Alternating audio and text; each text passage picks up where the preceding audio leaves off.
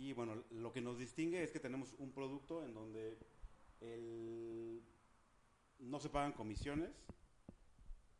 En, los meses, tenemos pagos fijos, tenemos eh, los mismos seguros de, vida y daño de los demás créditos hipotecarios.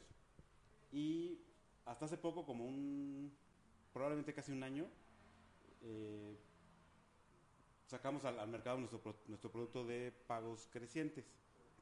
Nuestro producto de pagos crecientes es exactamente igual que los demás del, del, mercado, va, va, dirigido hacia la, gente que por su nivel de ingresos o por la casa que quiere comprar, que probablemente está un poquito fuera de, su, de sus ingresos, este, puede, puede tomar el esquema de pagos crecientes en donde empieza pagando menos y cada año va aumentando el, monto de, su mensualidad para ir este, amortizando a, capital.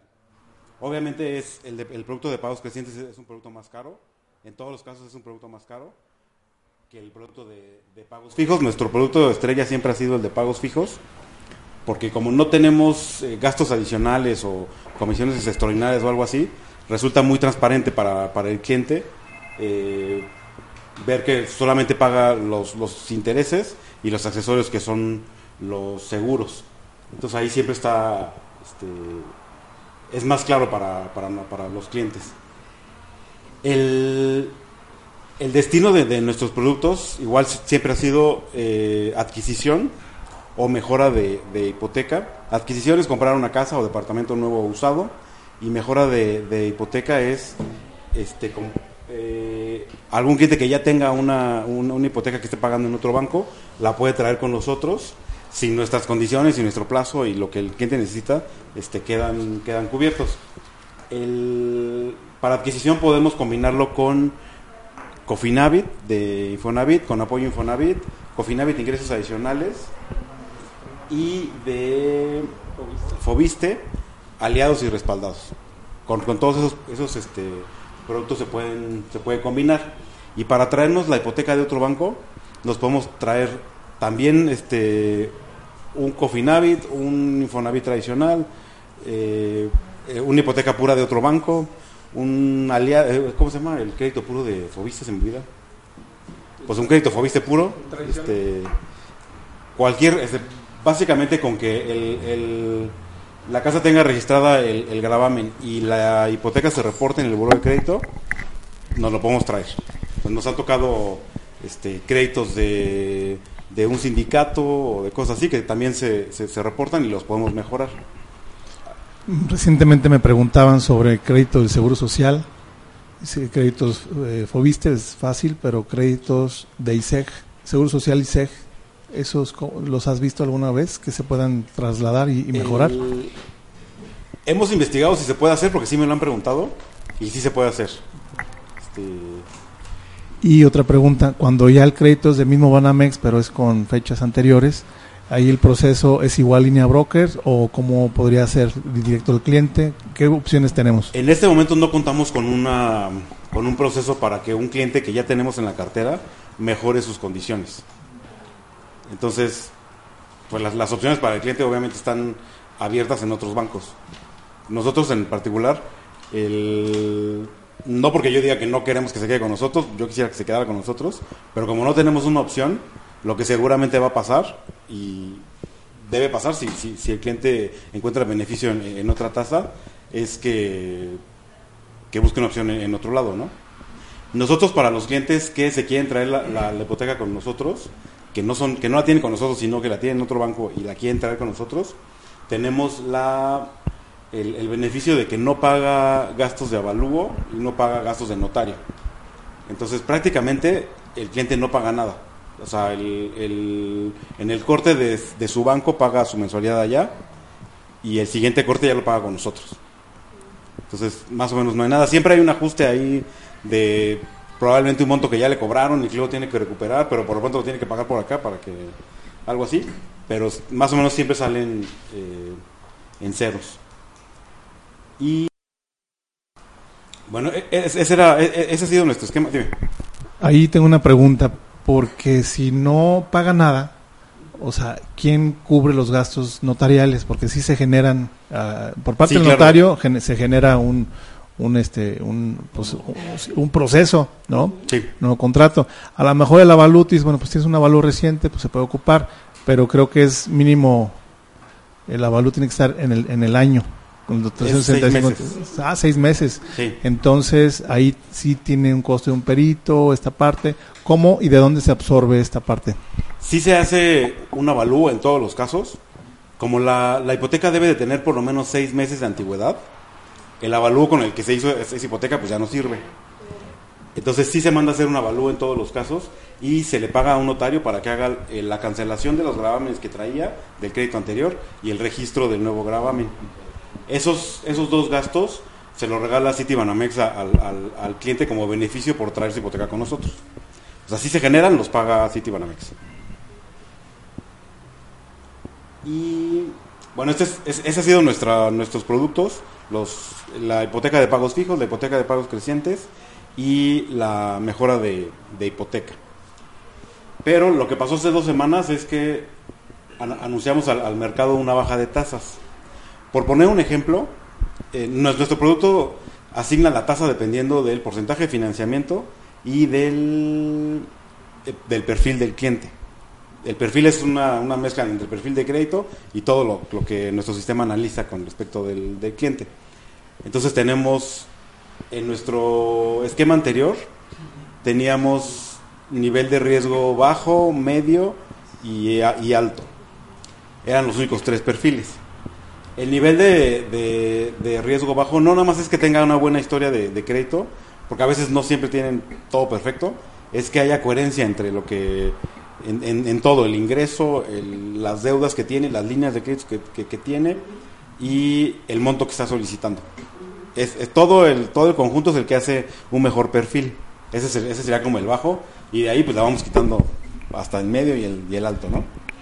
Eh, an, anteriormente, para poner un ejemplo, si un cliente nos pedía un, porcentaje de financiamiento de 85% y salía evaluado como riesgo bajo, le dábamos la tasa de 10.49. Esa era nuestra tasa para ese segmento en ese porcentaje de financiamiento. Ahora nuestro nuevo precio es, dependiendo de, si, de su perfil, puede ser 10.25 si cae en riesgo bajo o riesgo medio. Si hubiera caído en riesgo medio en el esquema anterior, le hubiéramos dado 10.75. Y en este nuevo esquema abrimos un, nuevo, un nuevo segmento, digamos, de, clientes que son los que caen en, el riesgo muy bajo. Durante los, durante eh, los, últimos meses eh, nos hemos dado cuenta que, la, que muchos de nuestros clientes, cuando se evalúan, salen mejor que lo que nosotros consideramos como riesgo bajo. Y desde siempre los, los, los hemos catalogado como riesgo muy bajo, pero no tenían ningún beneficio con nosotros. O sea, le dábamos las mismas condiciones de, de riesgo de riesgo bajo. Entonces ahora lo que estamos este, haciendo es, eh, todos esos clientes que caigan en riesgo muy bajo van a tener condiciones especiales y en este caso, comparando con el, con el mismo ejemplo que estamos platicando, 85% de, de un riesgo muy bajo, en nuestro esquema anterior le, le quedaba 10.49 y ahora, si lo ven aquí en la... ¿Qué dice?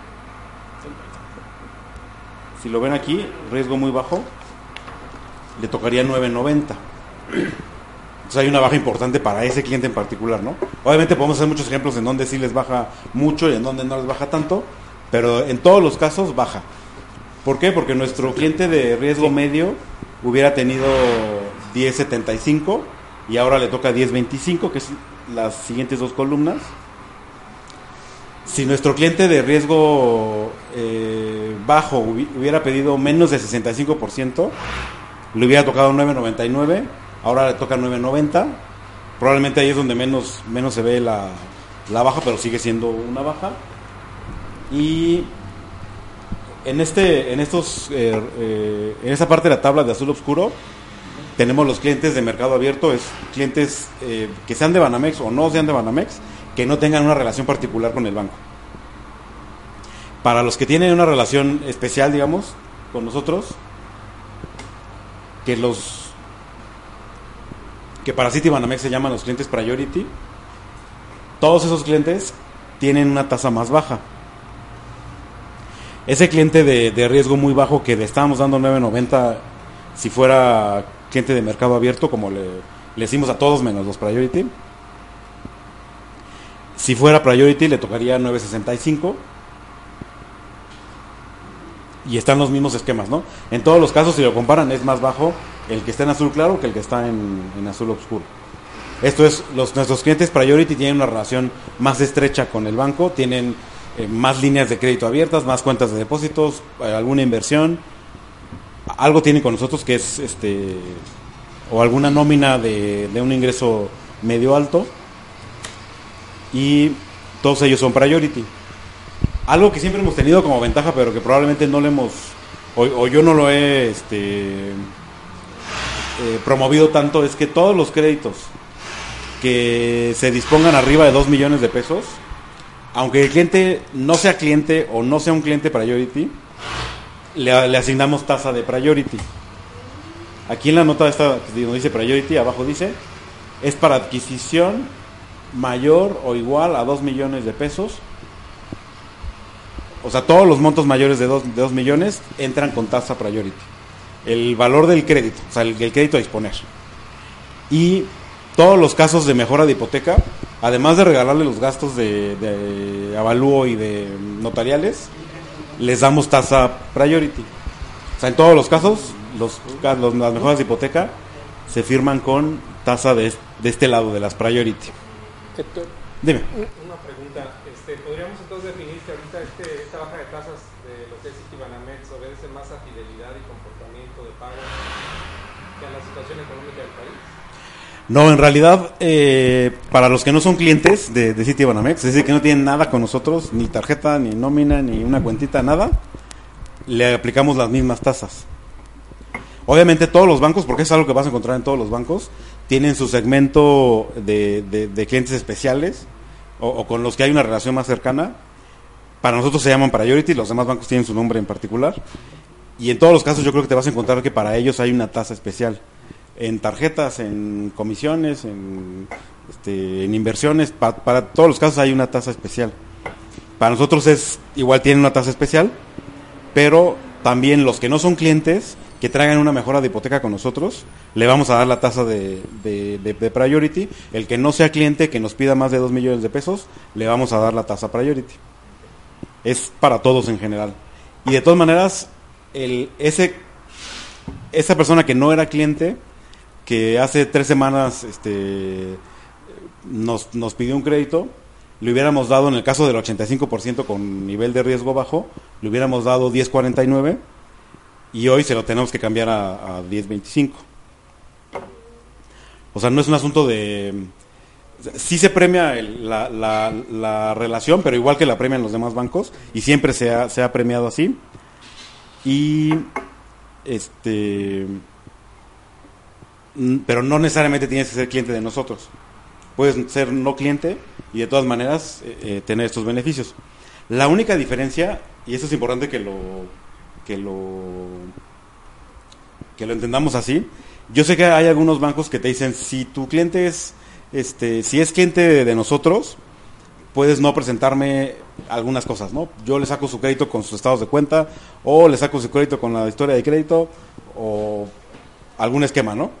Para nosotros todos todos siguen el mismo proceso, todos le pedimos los mismos documentos porque nuestro árbol de decisiones, eh, vamos, el árbol de decisiones de nuestro de nuestro proceso para autorizar o no autorizar un crédito es el mismo cuando el cliente es cliente de nosotros que cuando no es cliente de nosotros.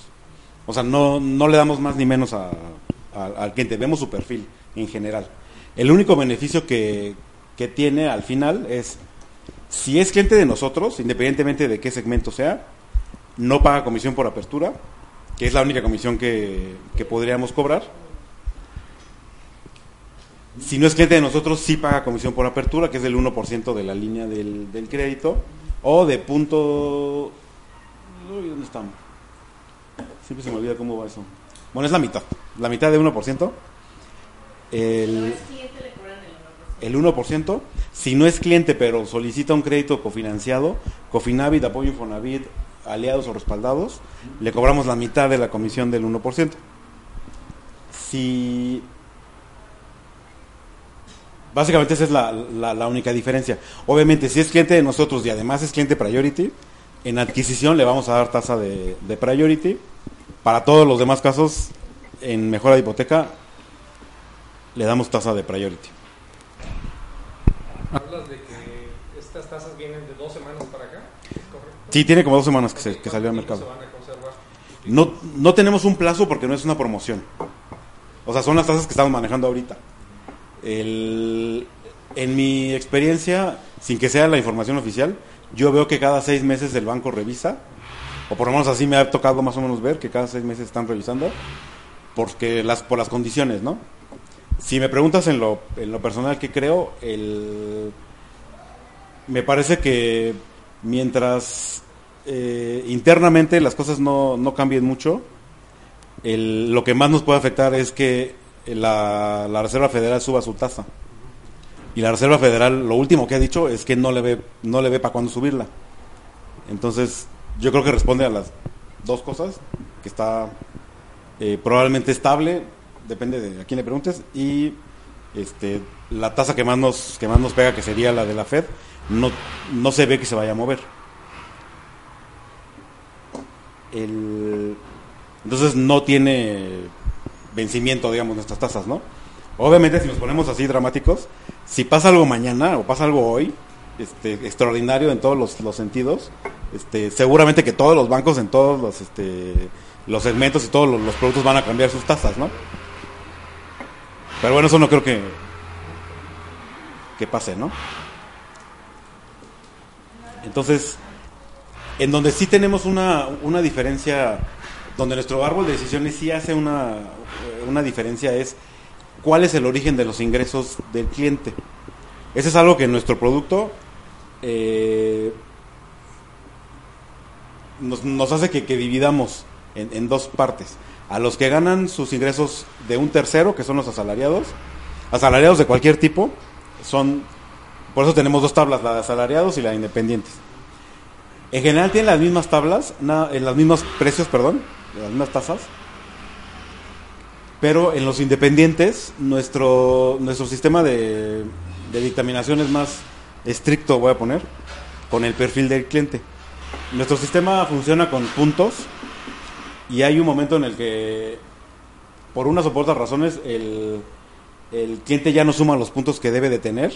Hay un puntaje para asalariado, hay un puntaje para independiente y los independientes, si no cubren ciertos puntos, eh, no se les autoriza y es más estricto ahí. Por eso en Independientes no tenemos riesgo alto,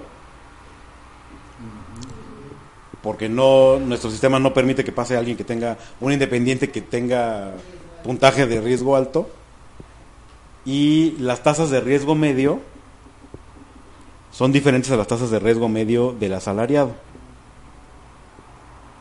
Si se fijan tenemos para riesgo medio de aforo 75-85, que es la más alta de este lado,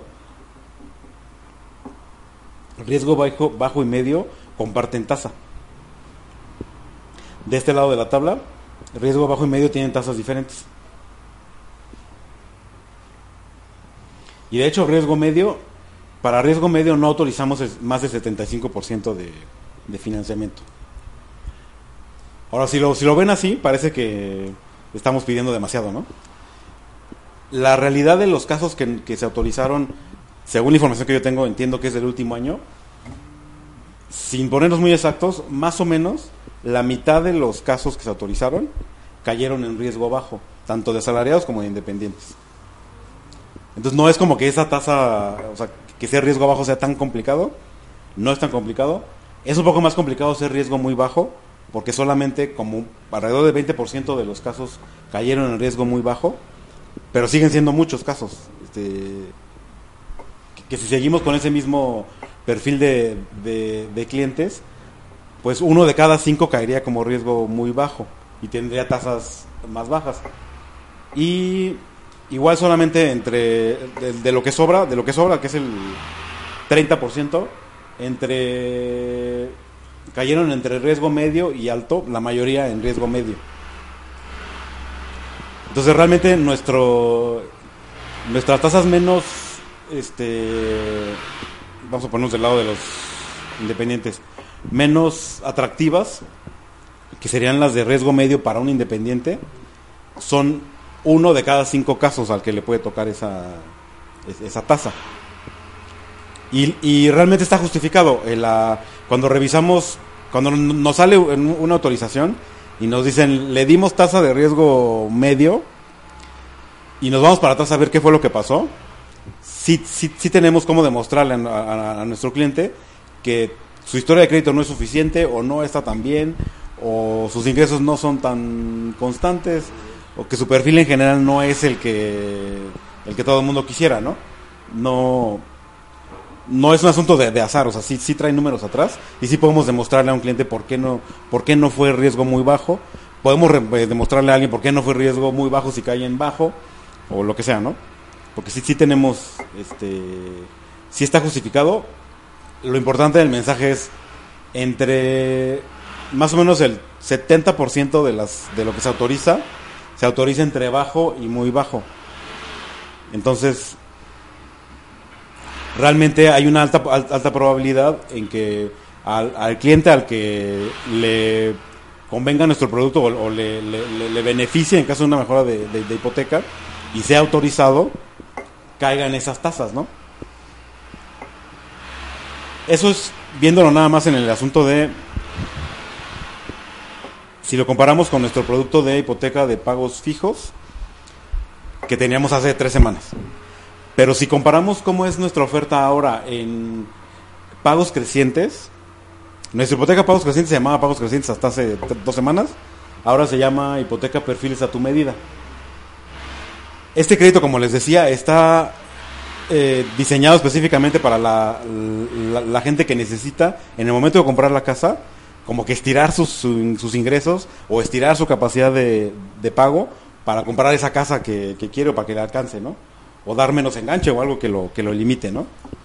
Imagínense el perfil, yo lo entiendo como alguien, eh, una pareja joven, que, que ya tienen los dos este, ingresos, que los están sumando, que vieron esa casa que probablemente está un poquito fuera de su alcance, que si los analizamos para un pagos fijos que tiene una mensualidad inicial más alta, no le alcanzaría, pero si le ponemos un pagos crecientes que tiene una mensualidad inicial más baja, entonces probablemente se alcance. Ese es más o menos el, perfil. Obviamente debe de haber ejemplos y muchas este, excepciones a lo que estoy diciendo de gente que a los 50 años, a los 55 años, a los en cualquier momento de, su vida quiera tener tenga un proyecto similar de, este que esté poco fuera de, lo que puede comprobar o de lo que gana, ¿no? Este, Pero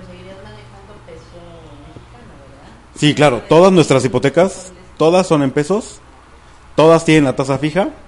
El de pagos fijos tiene los pagos fijos, pero el de, y el de pagos crecientes tiene un factor que es el 2% anual de incremento que ya está definido desde el principio.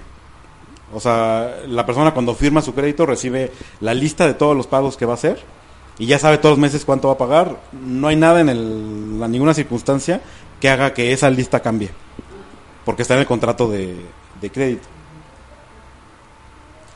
Y aquí tenemos un, detalle importante de nuestro producto de pagos crecientes.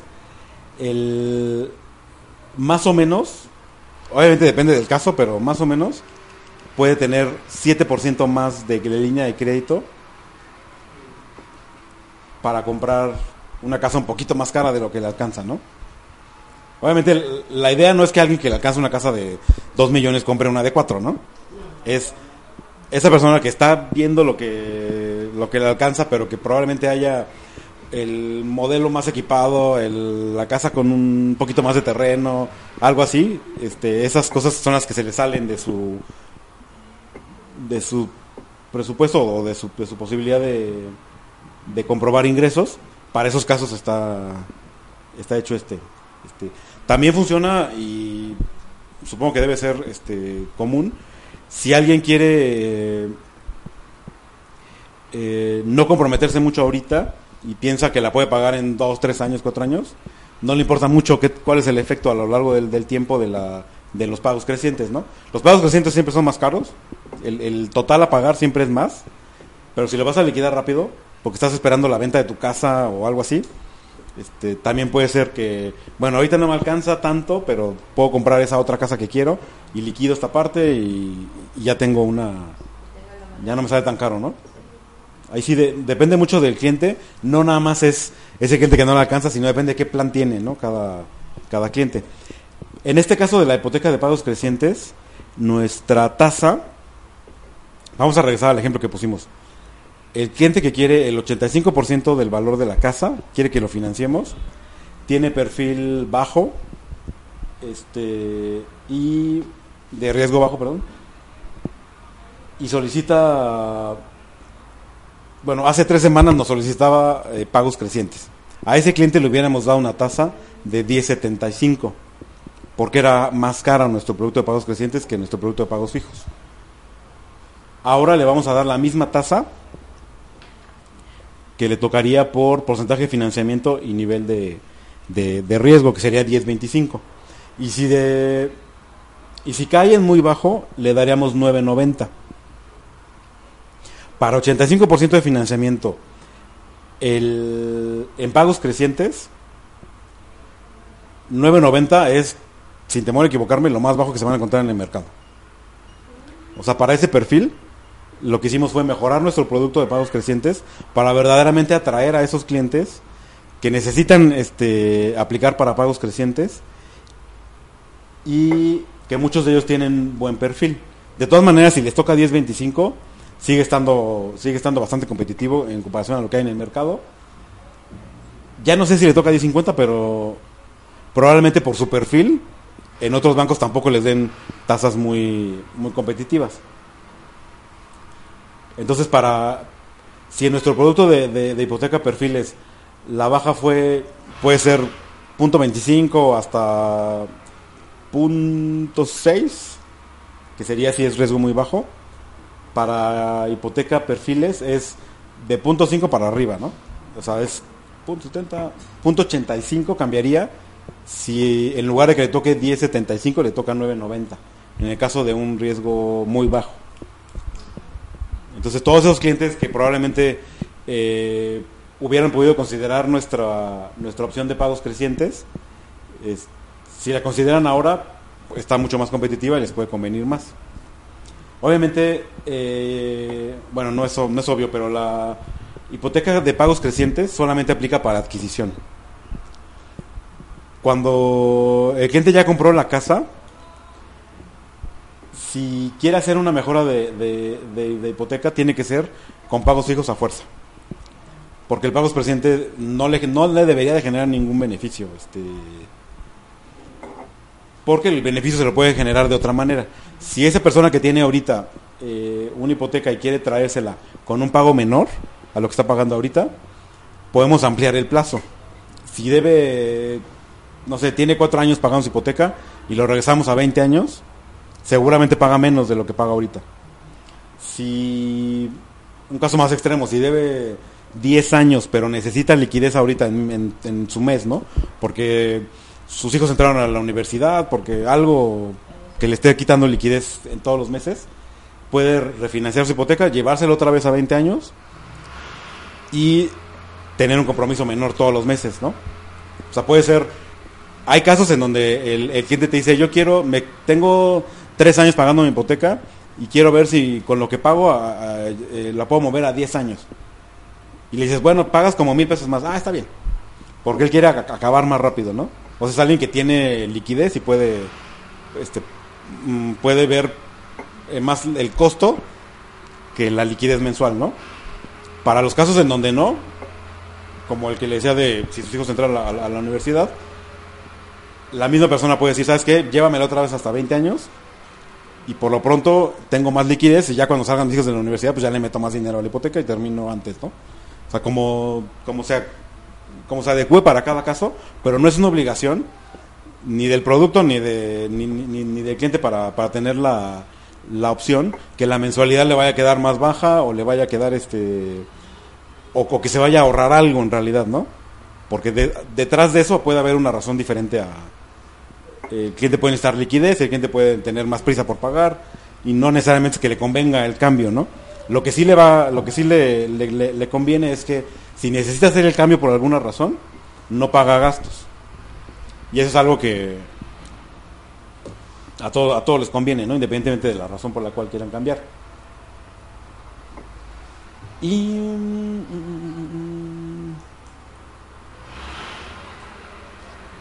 No se me olvida algo, ¿no? ¿Tienen alguna pregunta hasta aquí respecto a los precios? ¿Por qué bajaron? Este, ¿Cómo bajaron? ¿A quién le aplican? ¿Cómo aplican? Bueno, el, quisiera haber aprendido de memoria, me dijeron cuando nos, anunciaron esto. Este, pero en principio hay una... Eh, eh, ¿Cómo se llama esto? Eh, tenemos, sí, sí, sí, sí, hay, confianza, pero además hay una, unas ganas de, de, de City Banamex de ampliar su oferta, de llegar a más clientes, de, de crecer en el, en el mercado y compitiendo pues es la, la, mejor manera, compitiendo con precio pues también es la más, la más fácil. Una pregunta, Héctor. En el tema de lo que vienen siendo los clientes que ya tienes actualmente pagando hipoteca, entonces no hay una fórmula como me lo comentas, pero entonces, ¿cuál sería el tiempo mínimo de este cliente que de pronto las condiciones del mercado eh, las hacen dirigirse a ese otro banco, otra mejora con otro banco, ya después, estando en el otro banco, voltean a ver a esto que nos estás platicando ahora mismo. ¿Cuánto tiempo, cuánto tiempo para poder regresarse otra vez acá con ustedes? Digo, porque finalmente ahí tenemos un tema de, del consumidor, que pues el cliente se va a ir siempre con la opción más, económica. Y bueno, acá todos los brokers que están en Toy Expertos Hipotecarios, pues tendrán la obligación de siempre ver por el más y el mejor servicio hacia los clientes.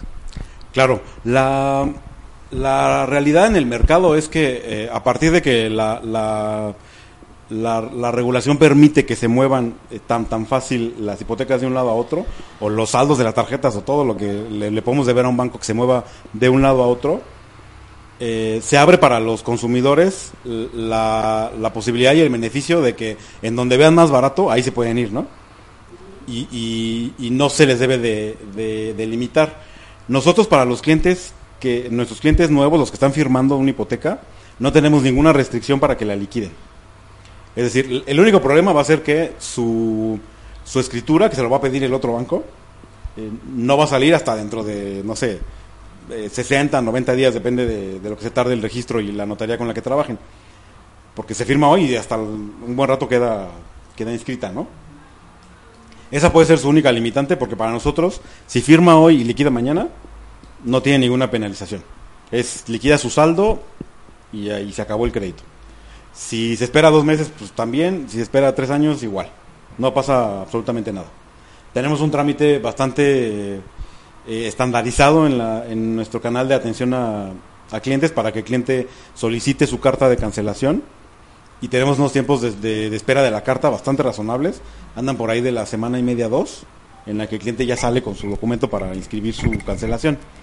Dime. Sí, lo que creo yo que Héctor está preguntando, ok, puede liquidar con, con Citibanamex para adquirir en otro lado y se va a tardar ese tiempo, pero si en otra institución pide el crédito también para cambio de hipoteca, es lo que se va a poder hacer y qué tiempo tiene que permanecer en la otra institución si quisiera regresar a Citibanamex. Ah, A eso iba, es que era mi respuesta en varias partes. Este, eso es pensando en qué pasa con un cliente que ahorita firma y que encontrará en el mercado eh, en un mes o en tres días o lo que sea, encuentre en el mercado una mejor opción. Puede liquidar sin problema con nosotros y llevarse su, sus hipotecas donde más le convenga. El, ahora, para regresarse, nosotros le, pedimos a todos los clientes, independientemente de que hayan sido nuestros antes o no, que su hipoteca actual tenga seis meses.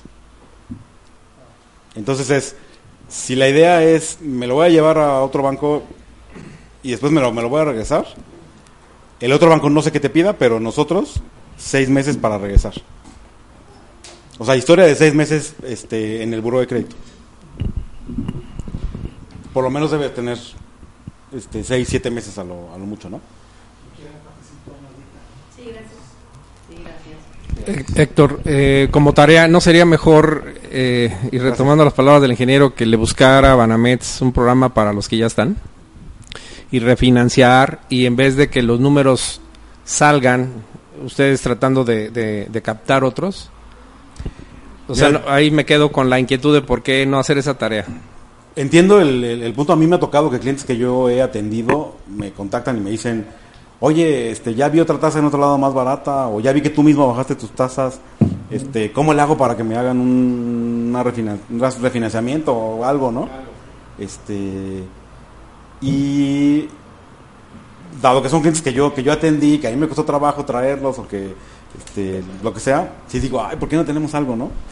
Lo que yo veo en el, en el, en el mercado, creo que todos los bancos más o menos se manejan así, es que lo que sale por un lado entra por el otro. Entonces, si nosotros firmamos muchas, no muchísimas, pero sí hay un número alto de, mejoras de, hipoteca, que son clientes, buenos clientes de buenos montos, que nos traemos de otros bancos, precisamente porque el otro banco no les dio opción. Porque invariablemente me toca que se acercaron a su banco, que le dijeron, oye, ya me están ofreciendo que me vaya a City Banamex con tal tasa, ¿no? ¿Tú qué onda? y le dicen, pues no tenemos ninguna manera de hacerlo, de la misma manera que les que le decimos nosotros. Este, sí entiendo que la que conservar una cartera, sobre todo de un cliente que viene pagando bien y demás, debería de ser. Lo que no tengo muy claro es si eso implicaría más gastos o más proceso o más este algo que lo haga menos atractivo y que haga más atractivo el que nos traigamos clientes de otro lado. Para compensar los que los que se nos van. La verdad eso sí no tengo claro porque lo mío no está en, en esa parte del proceso, pero yo veo que, que, que, como que nadie lo hace, no nada más nosotros, como que nadie lo hace. Entonces, me quiero imaginar que debe de haber un costo involucrado, algo que, que, que cliente no se le puede cobrar, como registrar un adendum a la escritura, no sé si existe algo así, este, no sé. Pero por marketing, pues yo creo que les debería convenir, pero, pero así es. Pues hay alguna razón extraña.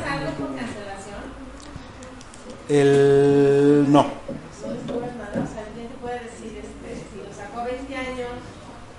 Sí, algo lo firmó hoy y lo quiere cancelar mañana. Mañana paga su este su saldo y ya, se acabó. O sea, el saldo, perdón, el total de la del crédito.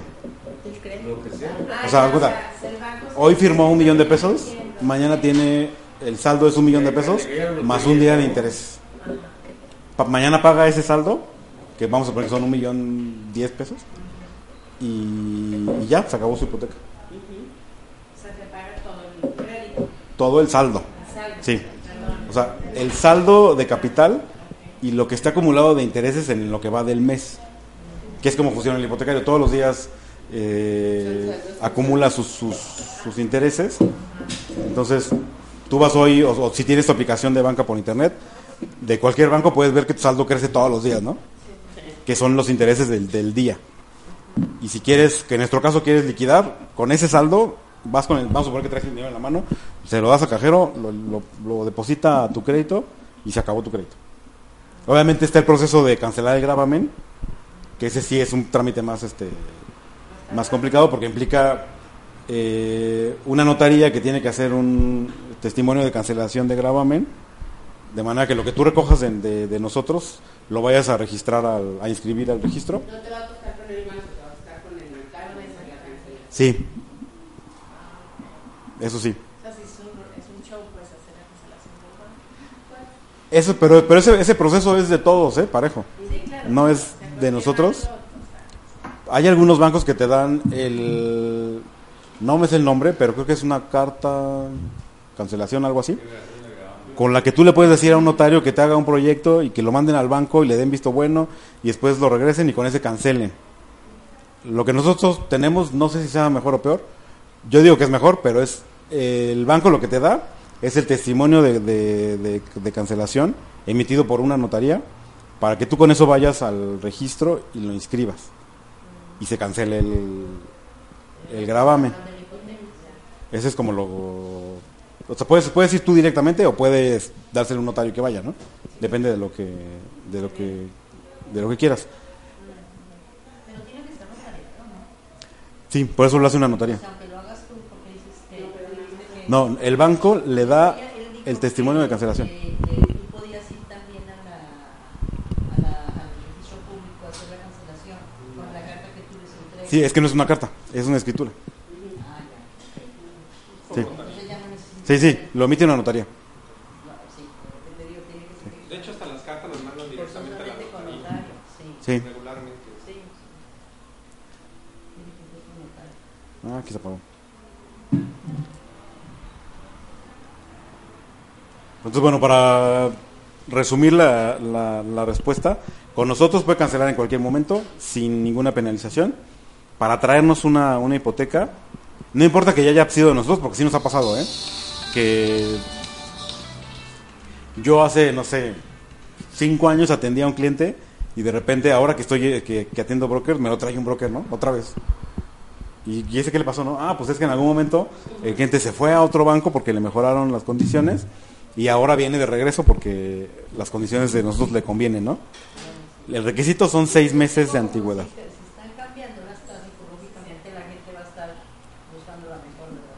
Y eso es lo que, esas son las condiciones del mercado con las que hay que, que trabajar y con las que hay que competir. Este, nadie se enoja si, si, se llevas la, si te llevas tu hipoteca a otro lado y nadie se enoja si, si regresas, ¿no? Este, no, no pasa nada. Sí, no, ese es, pues es el mercado como es. El beneficio que, que- que tiene con nosotros es que si decide cambiarse de su banco actual, no le va a costar. El- yo sé que hay algunos, en, la- en otros bancos que tienen eh, ofertas o, o periodos de, en los que no cobran gastos o no cobran uno de los dos o algo así. Para nosotros la, el producto de, de cambia tu hipoteca siempre trae los gastos incluidos. O sea, bueno, no los paga. Pues. Tampoco es una, no, no es una oferta que venza dentro de un mes o mañana o Pero son seis meses de antigüedad, ¿verdad? de la hipoteca actual. Sí. Y ahí muy importante, sí, sí se pueden traer un Infonavit este, tradicional, que es el que probablemente sí, sí se traigan. Nunca me ha tocado que me traigan un este, Fobiste tradicional, Generalmente el porque no le conviene a nadie. Sí. Sí, las tasas. Por la tasa, sí. Entonces, bueno. Y en la parte de atrás de su de la guía viene ah, sí. Dos. Por favor. Gracias.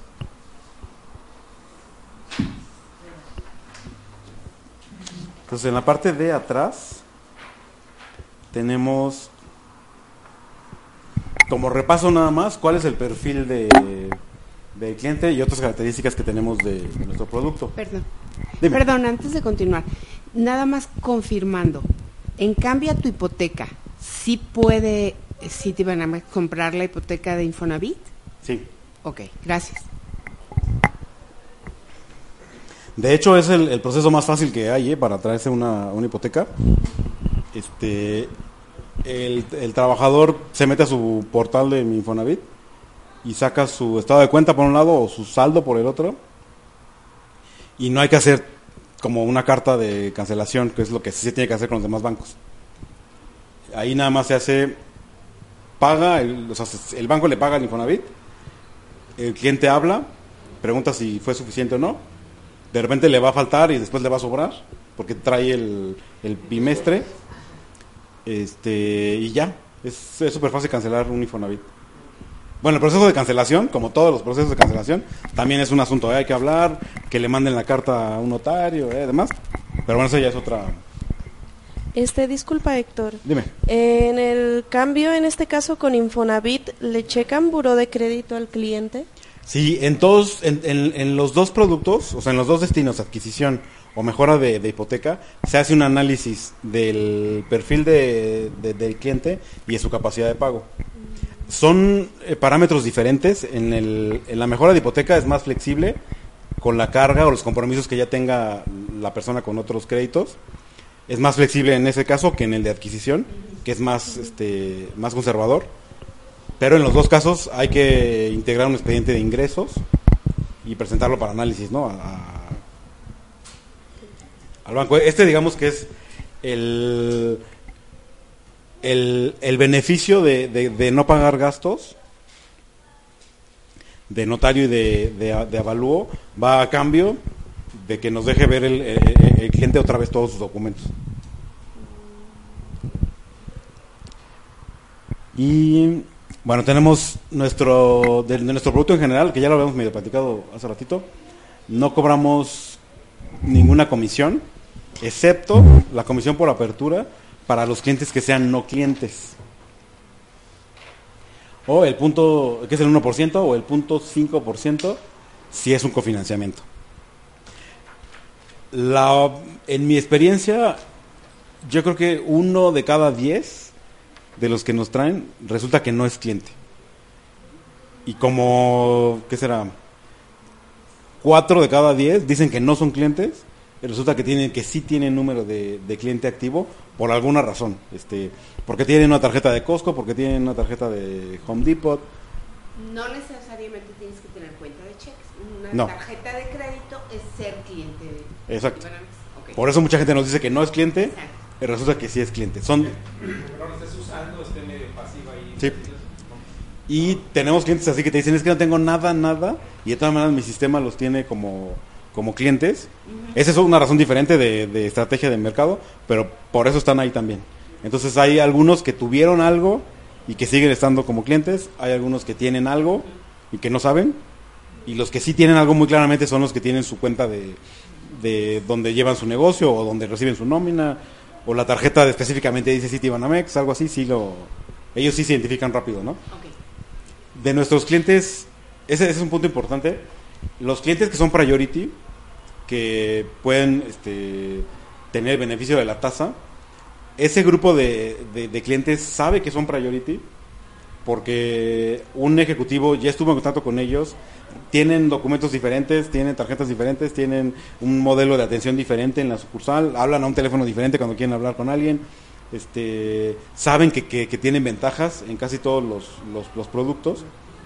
Entonces, generalmente, si, si ustedes atienden a alguien y le dice, yo soy cliente de Citibanamex y soy Priority, seguro sí es porque el, cliente sabe que, que lo es, ¿no? El, nuestro monto de, de crédito, el mínimo, son 300 mil pesos. Es decir, la línea de crédito de la que disponga el cliente deben de ser 300 mil pesos. Y es importante aclarar aquí que es de la que disponga el cliente. Porque nos ha pasado, eh, digo, ha sido un caso en 10 meses, ¿no? El, la mejora de hipoteca que trae 302 mil cuando meten el saldo, cuando meten el trámite pues para iniciar con, con la autorización de la línea, se autoriza con 302 mil, pero paga su mensualidad y ahora quedó en 299 y ya no se puede disponer.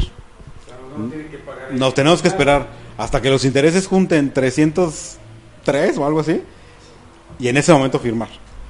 Digo, es- está, está difícil que nos toque, otro así, pero sí es, este, sí es importante. Si tenemos un Cofinavit en donde por el saldo de la cuenta y demás le da 300, pero nos tardamos en, en disponerlo y aumenta su cuenta de vivienda de manera que ya no nos da los 300 en la línea de crédito, también tampoco se puede disponer. O sea, son 300, 300. Obviamente son muy pocos casos y espero que no sea que no sean los casos que, que ustedes tengan, porque seguramente están viendo al mercado más más este de, de más valor. El valor mínimo de la vivienda tenemos dos, dos valores, 800 mil para la Ciudad de México, Guadalajara y Monterrey y 650 mil para el resto de las, de las, de las ciudades. En, nuestra, en nuestras plazas, este, León, Irapuato, Guanajuato y demás, eh, a menos de que ustedes me digan lo, lo contrario, no está tan fácil encontrar este, buenos clientes de, casas de, de 650, en donde verdaderamente el cliente aplique para un, para un crédito bancario. La mayoría lo, lo va a cubrir con un Infonavit, este, con un Infonavit tradicional. Entonces, ahí sí no tenemos, este, no creo que sea problema, ¿no? Ese, ese monto de 650 está a punto de subir a 750 pero igual tampoco es un, un problema, ¿no? Ahí sí también somos eh, estrictos. Si el valor del avalúo sale, eh, bueno, no es tan estricto, pero si se, se- sale mucho del valor, este, vamos a poner que de 650 baje a 600, probablemente no vamos a tener cómo, cómo firmarlo, ¿no? Este, Ahorita que hablaste de Avalúos, perdón, ¿es con ah, peritos autorizados nada más por ustedes, Banamex, o puede ser cualquier...? no, trabajamos con las unidades de evaluación que yo creo que trabajan la mayoría. Ah, No sé si son exactamente las mismas, pero están las, las de siempre. Este, y las, las unidades de evaluación se asignan por un sistema de, como carrusel, le dicen en, en mi área de procesos, este, le va cayendo a quien le toca, ¿no? Porque van como formados, ¿no? Para, para evitar que haya, este, como. Similar. Como-. Sí, que no, que no tengamos ese de que es que como es cuate de alguien o le cae mal a no sé quién, salió más abajo el avalúo o salió más alto tampoco, ¿no? O sea, ninguna de las dos se asigna a quien le toca y ese es el que hace la, el avalúo. Eh, Nosotros no, no tenemos en particular una, una política que castigue los valores, ni, ni tampoco que los premie por otro lado. Son los mismos criterios que, que usan todos, que definen la, la Sociedad Hipotecaria Federal, todo, todo lo, lo- normal, ¿no? Obviamente hay casos en donde la por la situación de la, de la zona o demás, los valores no dan, o por la situación en particular de la, de la vivienda, los valores no dan, los podemos revisar y podemos, este, si tenemos referencias de, de otros avalúos de, este, similares que se hayan hecho a viviendas similares, podemos revisar la, el valor, ¿no? Y tenemos el asunto de los seguros. Nuestros seguros, y no porque lo, lo diga yo, pueden, pueden buscarle con los demás, eh, con, con, la, con la oferta que hay en el mercado.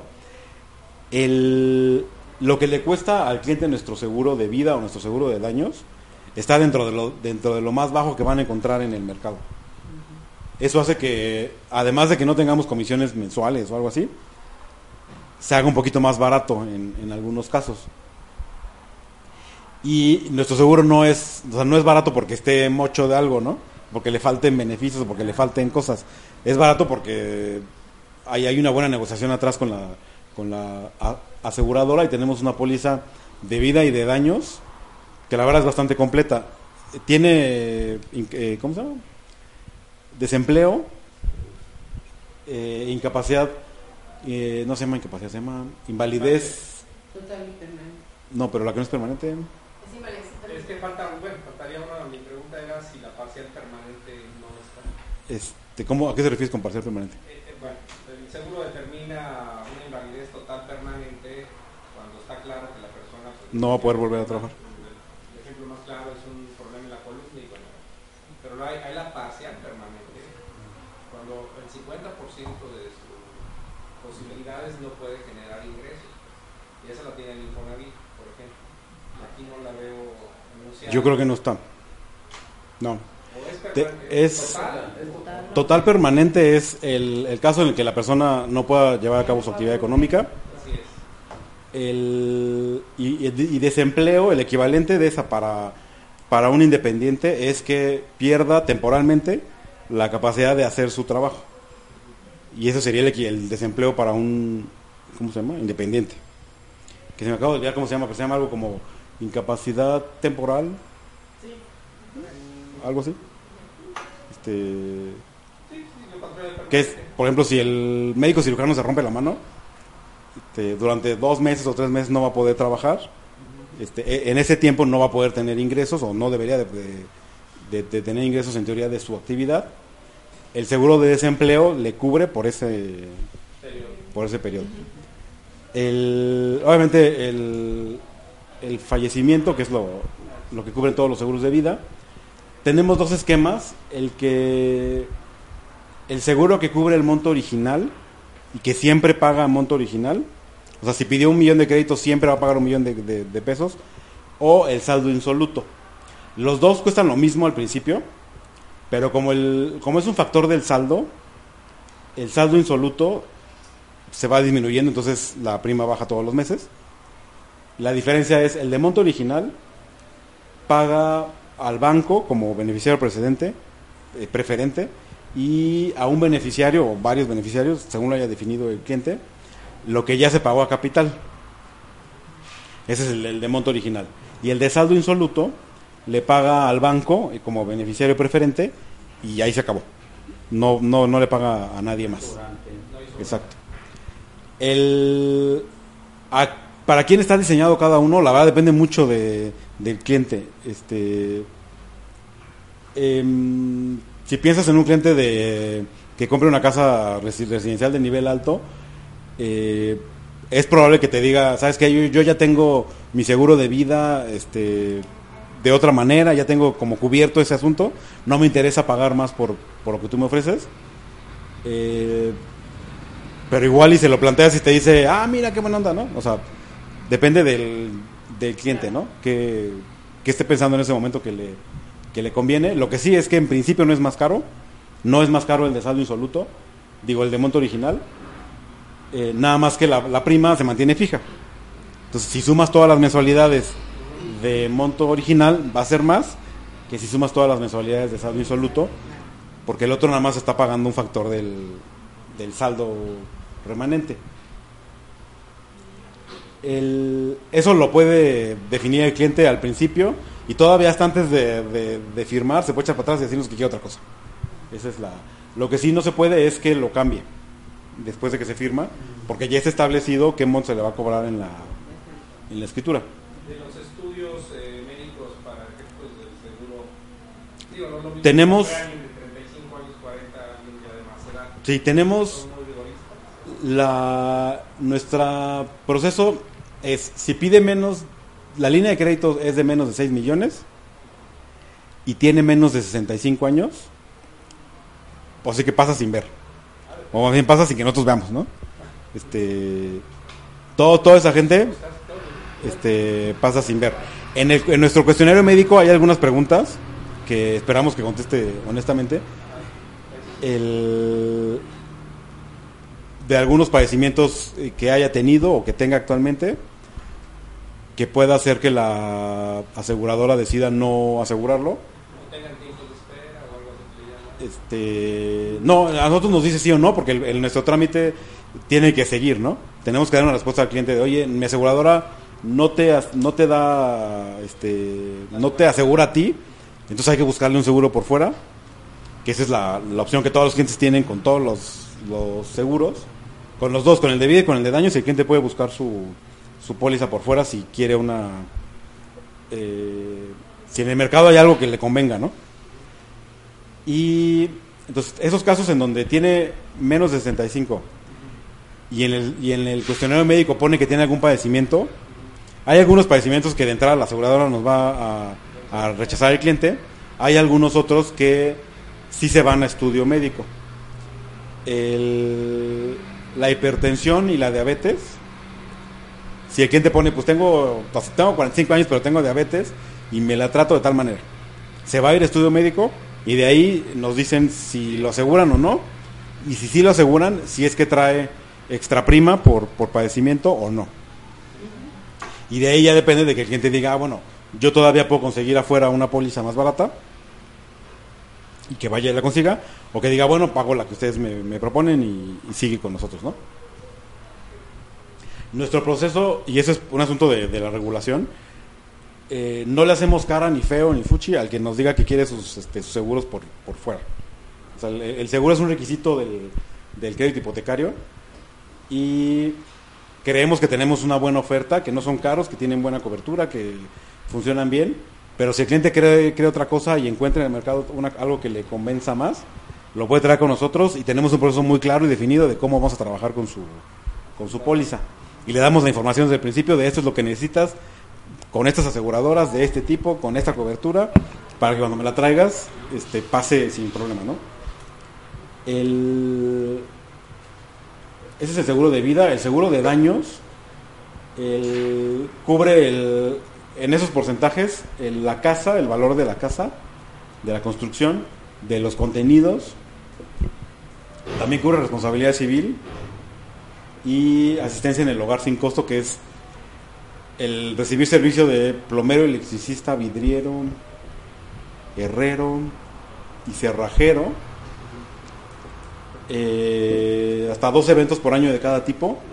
En composturas como, me voy a poner un ejemplo, la manguera que conecta el lavamanos con la llave de la pared, este, que es común que se nos olvide cambiarla de vez en cuando, pues un día revienta o se rompe lo que le pase, este, llaman a asistencia en el hogar, les mandan a alguien que obviamente tiene una referencia con nosotros y el seguro paga mano de obra y materiales. Está en unidades. ¿Cómo se llaman las nuevas UDIs? Ándale. Este. Está en Numas, pero son alrededor de 700 pesos. O sea, va cambiando todo el tiempo, pero son alrededor de 700 pesos. Que si hablamos de composturas menores, probablemente sí las cubra todas. Ya cosas más grandes, pues el, el- quien sea que, que- vaya cotizará, no, oye, te sale más y a mí nada más me cubren tanto, tú tienes que pagar la, la otra parte. Eso lo tiene durante la vida del crédito mientras esté activo, ¿no? El- después está la tabla de aforos, que ya lo vimos aquí atrás en la, al principio.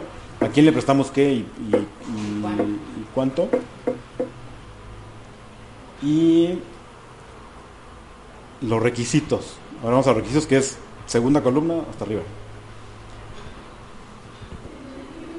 Nuestro producto está diseñado para mexicanos o extranjeros que sean residentes del país. Y que es una obligación que sean residentes.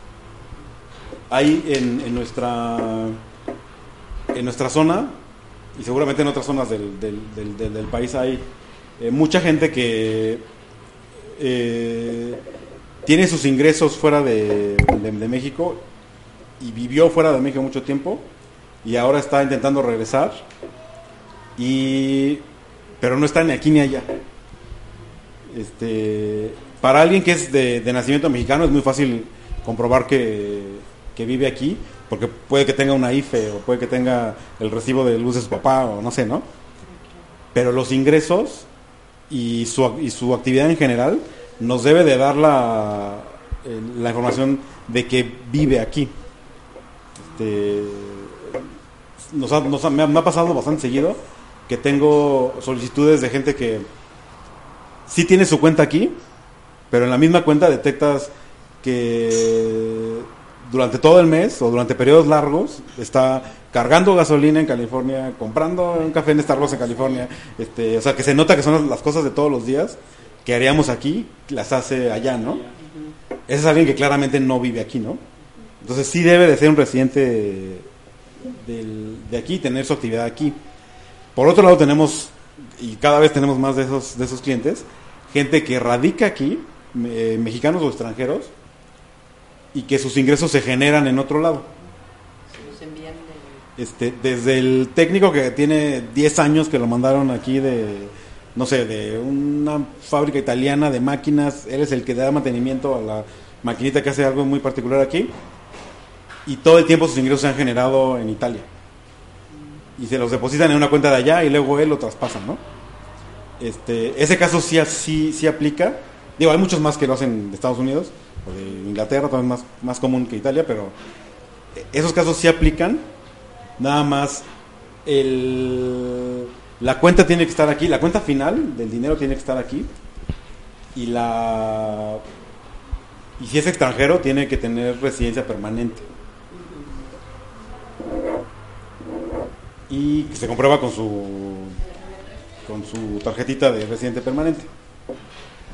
El, si es asalariado, podemos eh, darle crédito a partir de los 23 años. Si es independiente, a partir de los 28. Sí tenemos excepciones para los, los independientes. Porque hay independientes que tienen, voy a suponer, 25 años y tienen 4 años con la misma actividad en su constancia de situación fiscal. O sea, lo pueden probar. Para esos casos en donde ya hay una, este, que ya está maduro, digamos, este, su actividad, la edad no sería un problema.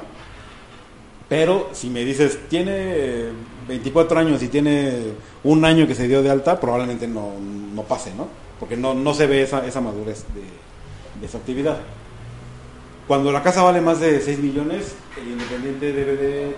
Ah, no, en todos los casos debe de tener 30 años. Este, hasta ahora no me ha pasado que alguien menor de 30 años pida tanto. Pero bueno, en algún día va a pasar, pues ya veremos qué, cómo se hace, ¿no? Probablemente haya una excepción o algo que, que se pueda hacer si el perfil es el, adecuado. El, por el momento tenemos que para nuestra hipoteca perfiles, que es la de pagos fijos, la edad máxima de contratación es 69 años 11 meses. Y aquí dejé un hueco en la respuesta que, que te di hace rato del, del- del seguro. Todos los que tienen arriba de, de 65 años, cumplidos o este, hasta 69 11 meses, sin importar el monto del crédito, se van a estudio médico. Todos. Porque nuestra edad máxima de contratación es 69 años 11 meses. El- un dato que todo el mundo maneja es cuánto debe de ser la suma de la edad y del plazo. Para nosotros debe de ser 84 años 11 meses. O sea, no debe de rebasar los, los 85. Lo que significa que alguien de 64 años 11 meses puede contratar su hipoteca a 15 años. Obviamente, en cualquier momento todos los, demás pueden contratarlo a menos plazo. ¿eh? Y para hipoteca de eh, perfiles a tu medida, que es la de pagos crecientes, la edad máxima de contratación por ahora es 49 años 11 meses. Eh, yo espero que próximamente quiten esa restricción. De hecho, nada más el crédito viaja a 20 años. Si solamente se hace a, a 20 años el de pagos crecientes, porque un cliente que solicite pagos crecientes a 15 años le sale un costo total similar al de 20 años de pagos fijos. Entonces, no tiene mucho sentido. O sea, si, si vamos a asesorar al, a- al cliente, decirle, paga menos este, en intereses del lado de los pagos fijos a 15 años, digo a 20 años, pues esa es, como la que te conviene, ¿no? Que tener 20 años en una en un crédito que sí sale más caro. este, Va sí. Y además el 2% no, no, no ajusta, tendría que crecer más todos los, todos los años. Se convierte en un producto muy raro. Después, a los participantes, tenemos... Se puede, se puede solicitar una persona o hasta dos y la segunda persona debe de estar relacionada eh, como cónyuge, concubino o conviviente, como padres o como hijos. O sea, eh, el solicitante no puede solicitarlo junto con su hermano, no puede solicitarlo junto con su primo, ni junto con su amigo, ni junto con su vecino, ni junto... Tiene que ser eh, cónyuge, concubino o conviviente, padres o hijos. Conviviente, ¿qué viene siendo? Es el- las personas que tienen una... No, pero pues ya está aquí la que concubina. No, el concubino es unión libre, conviviente es la unión de dos personas del mismo género. Ah, ok. Del mismo género. hipoteca rosa. Sí, como hipoteca rosa, exactamente. Sí, así es. ¿Existe algo así en serio? Sí. Sí, así la dicen ya. Y se llama Rosa. Ya son casas rosas, no son casas rosas. Concubina es el que vive con otra persona en su caso. Unión libre. Sí. Eso es porque la ley les llama diferente, ¿eh? Este... Pues de que se puede, se puede, sí. Sí se puede. Sí.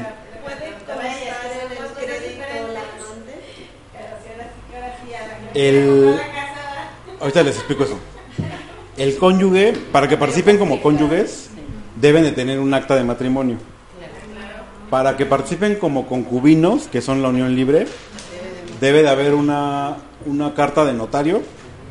Y generalmente lo que pide el notario es que tengan un año viviendo juntos y que le, presenten documentos en donde comprueben que viven juntos.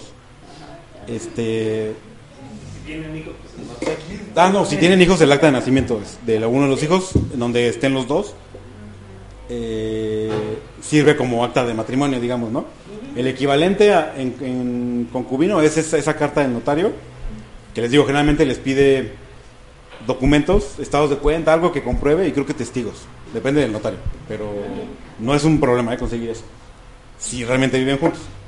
Y el de convivientes, hay un acta que es similar al acta de matrimonio, nada más que dice acta de, supongo que dice acta de convivencia porque nunca he visto uno.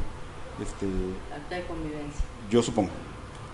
Pero es un documento que es este Sí. que hace las veces de o, o tiene el mismo efecto legal que el de bueno, para efecto del crédito, porque no sé, lo demás no sé, tiene el mismo Sí. Esas son las dos. Obviamente si es tu papá o es tu hijo, con el acta de nacimiento de los dos, pues con eso se, se verifica que sí es tu papá o si es tu hijo, ¿no? Este en esta parte sí no hay, no hay excepciones, no podemos meter a alguien a un tercero. Es una es una política Sí, digo, aparte que no puede haber un tercero, una tercera persona, no puede ser alguien que no sea esas esos esas figuras. Este, el, cuando tenemos un participante, lo menos que debe de, de tener de ingresos comprobables son 15 mil pesos. Y cuando tenemos dos, entre los dos deben de sumar por lo menos 20 mil. Si, si nos vamos a- al, al, al mercado, este, que seguramente es el mercado objetivo de todos los, los, este, los asesores broker, difícilmente alguien está por ahí. Este, la mayoría tiene que estar por arriba para llegar a los, a los valores de casas de millón y medio, de por ahí, ¿no? Que son las en donde realmente hay, hay mercado para, para ustedes. Por no dejar pregunto, entonces, este, aval solidario aquí no tiene esa figura, ¿verdad? no hay esa posibilidad. No, No hay esa. es coacreditado, que serían no- los no participantes. te adicional. No. O sea, si, si quiere firmar adicional, necesita comprobar ingresos y entra como coacreditado. No, no. Coacreditado. Ah, ok, aunque no tenga la figura ni de. No, sí, tiene que ser. Bueno, Sí, es que sí. o Lo que O manda sea, es el- básicamente el que tenga esas figuras. Sí. Con, Exacto. no alguien como un tercero no. El, el arraigo laboral es de seis meses en el empleo o en la actividad actual. Esos son seis meses de, de haber entrado a trabajar en un lugar o seis meses de tener dada de alta la, la actividad en la constancia de situación fiscal. Para comprobar ingresos nosotros pedimos eh, lo de nómina y demás como un asalariado, para un asalariado, pero para el independiente pedimos la constancia de situación fiscal por dos razones. Es el único documento que, nos, que te puede probar que realmente te dedicas a algo de manera independiente. Eh, que sea un documento que haya emitido alguien que sea ajeno al solicitante. Porque por supuesto que el contador puede emitir una carta, este, puede emitir recibos de honorarios o facturas o cosas así, pero no es un ajeno al, al solicitante. Entonces, básicamente, la constancia de, situación fiscal es la única cosa que un, un ajeno puede emitir que diga a qué se dedica esa persona, ¿no? Y ahí dice en la actividad eh, a qué se dedica y desde cuándo.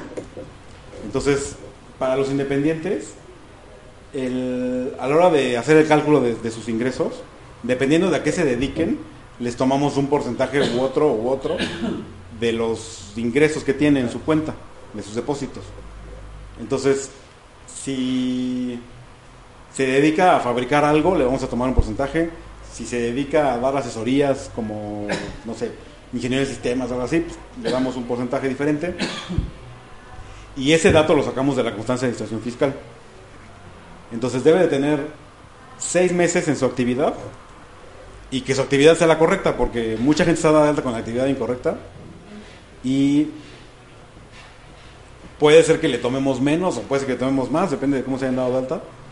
Este, pero en algunos casos, seguramente los que vamos a, a discutir y que van a generar polémica van a ser a los que les tomemos menos, ¿no? E- Efectivamente, el SAT le da la, la, este, la situación fiscal relacionada a la actividad que desarrollas, pero aparte tiene como la del buró, realmente si es cumplido con declaraciones, esa no la solicitan.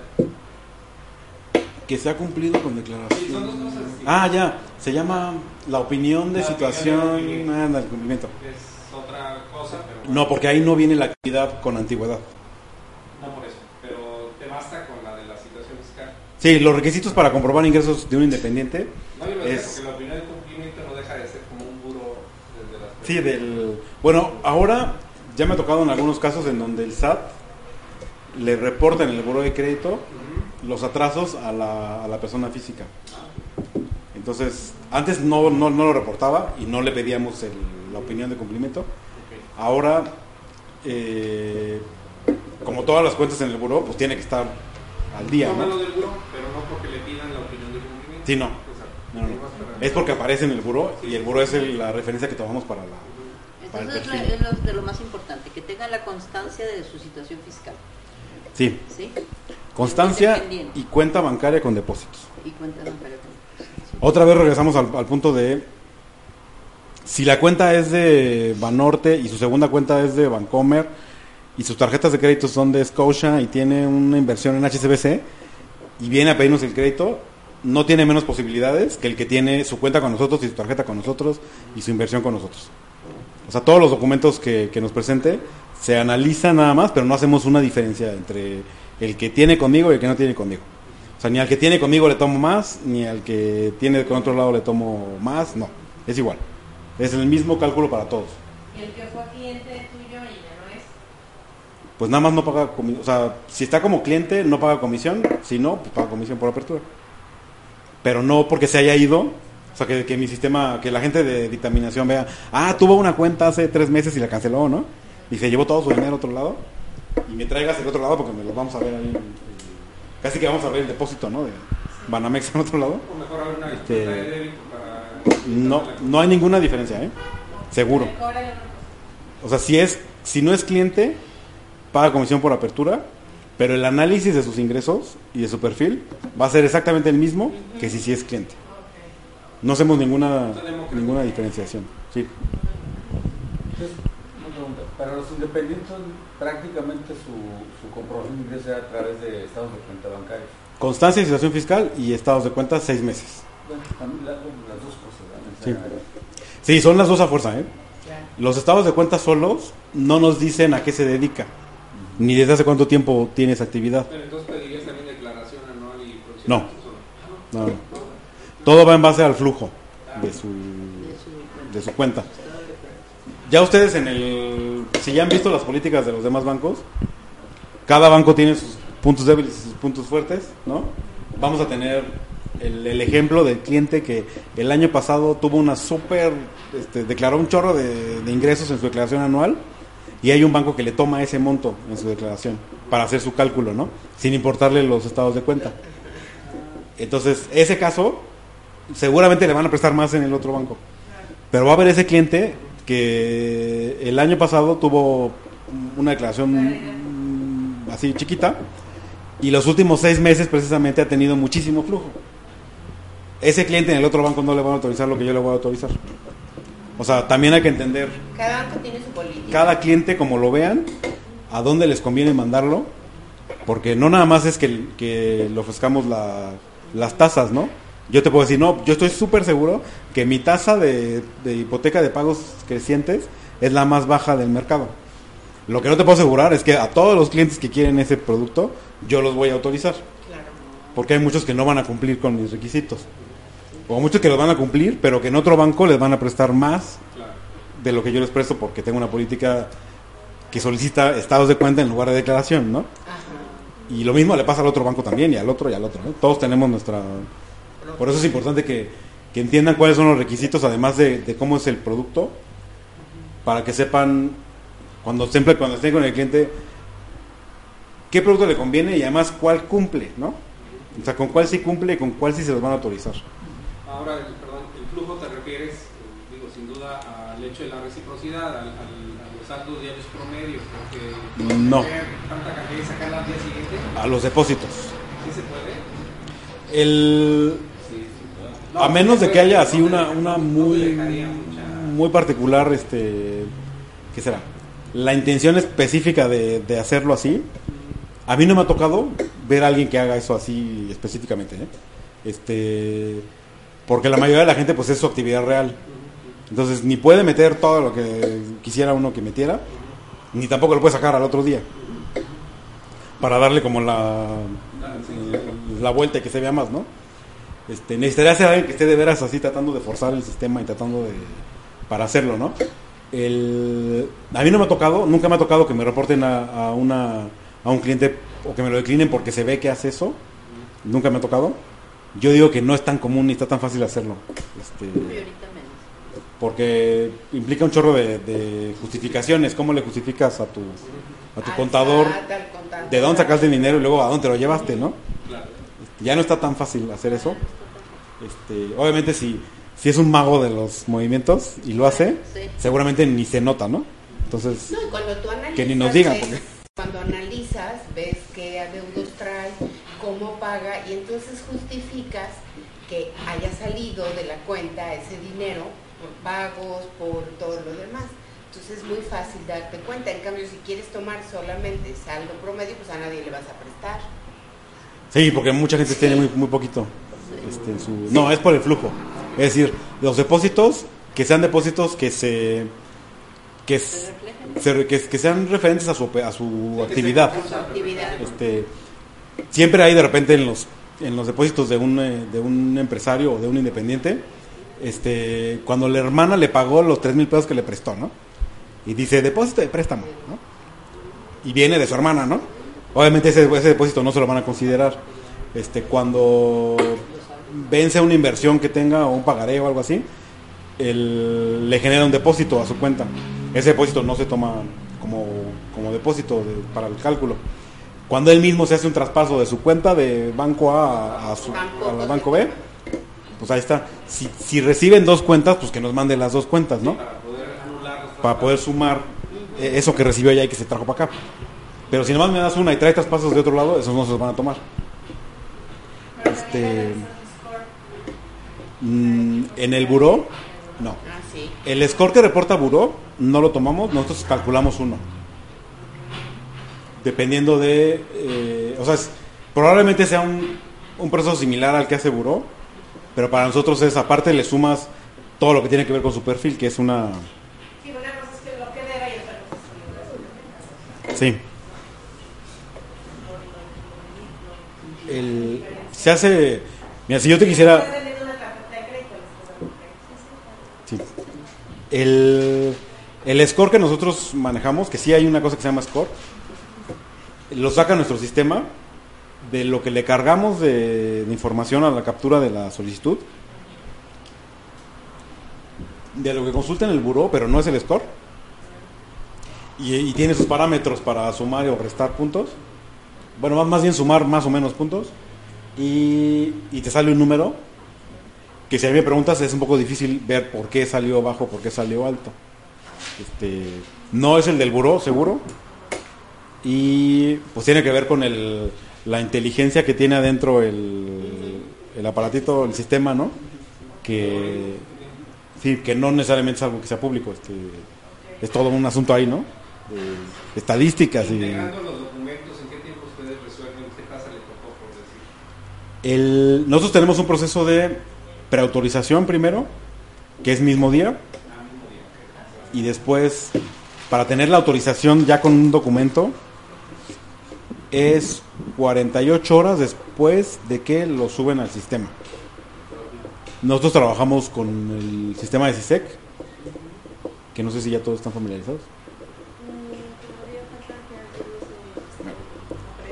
Esta es una, CISEC es una plataforma de, de SOC, que es el enlace que hace de, enlace con ustedes y los bancos, de manera que ustedes suben todo a, a CISEC, eligen ahí el banco, dan de alta un pedido, eligen el banco al que, al que van a mandar ese, ese caso, suben los documentos digitalizados, tienen que estar cotejados, y lo recibe del otro lado, la gente que atiende CISEC, recibe sus documentos, revisa y está en contacto con ustedes para decirle, oye, le faltó una palomita por acá, le faltó o no le faltó.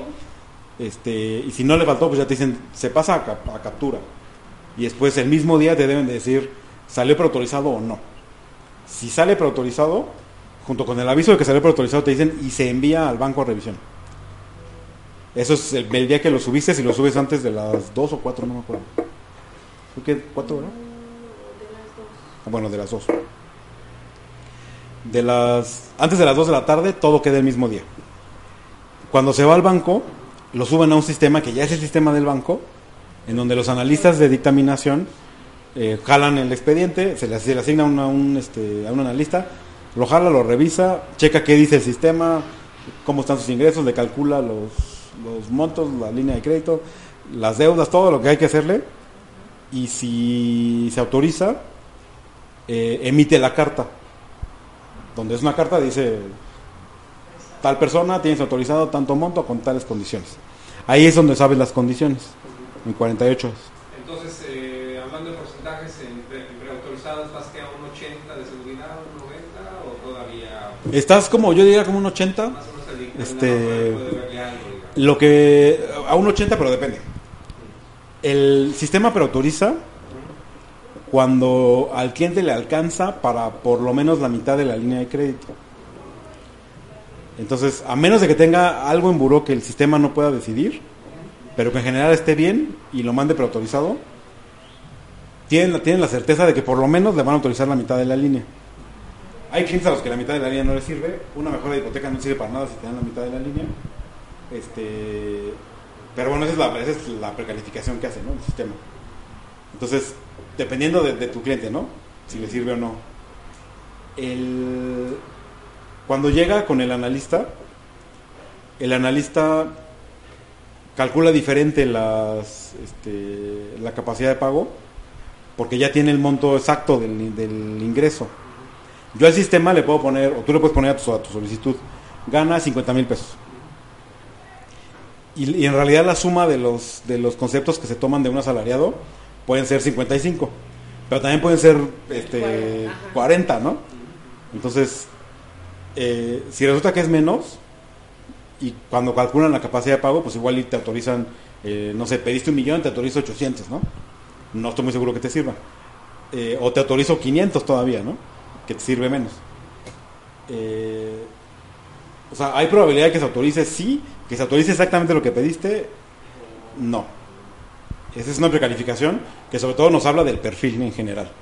Cuando la persona tiene eh, una mala historia de crédito o definitivamente no cubre el perfil, sí sale declinado por perfil o por historia de crédito.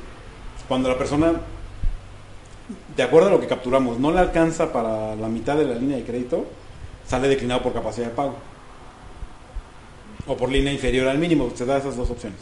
Este,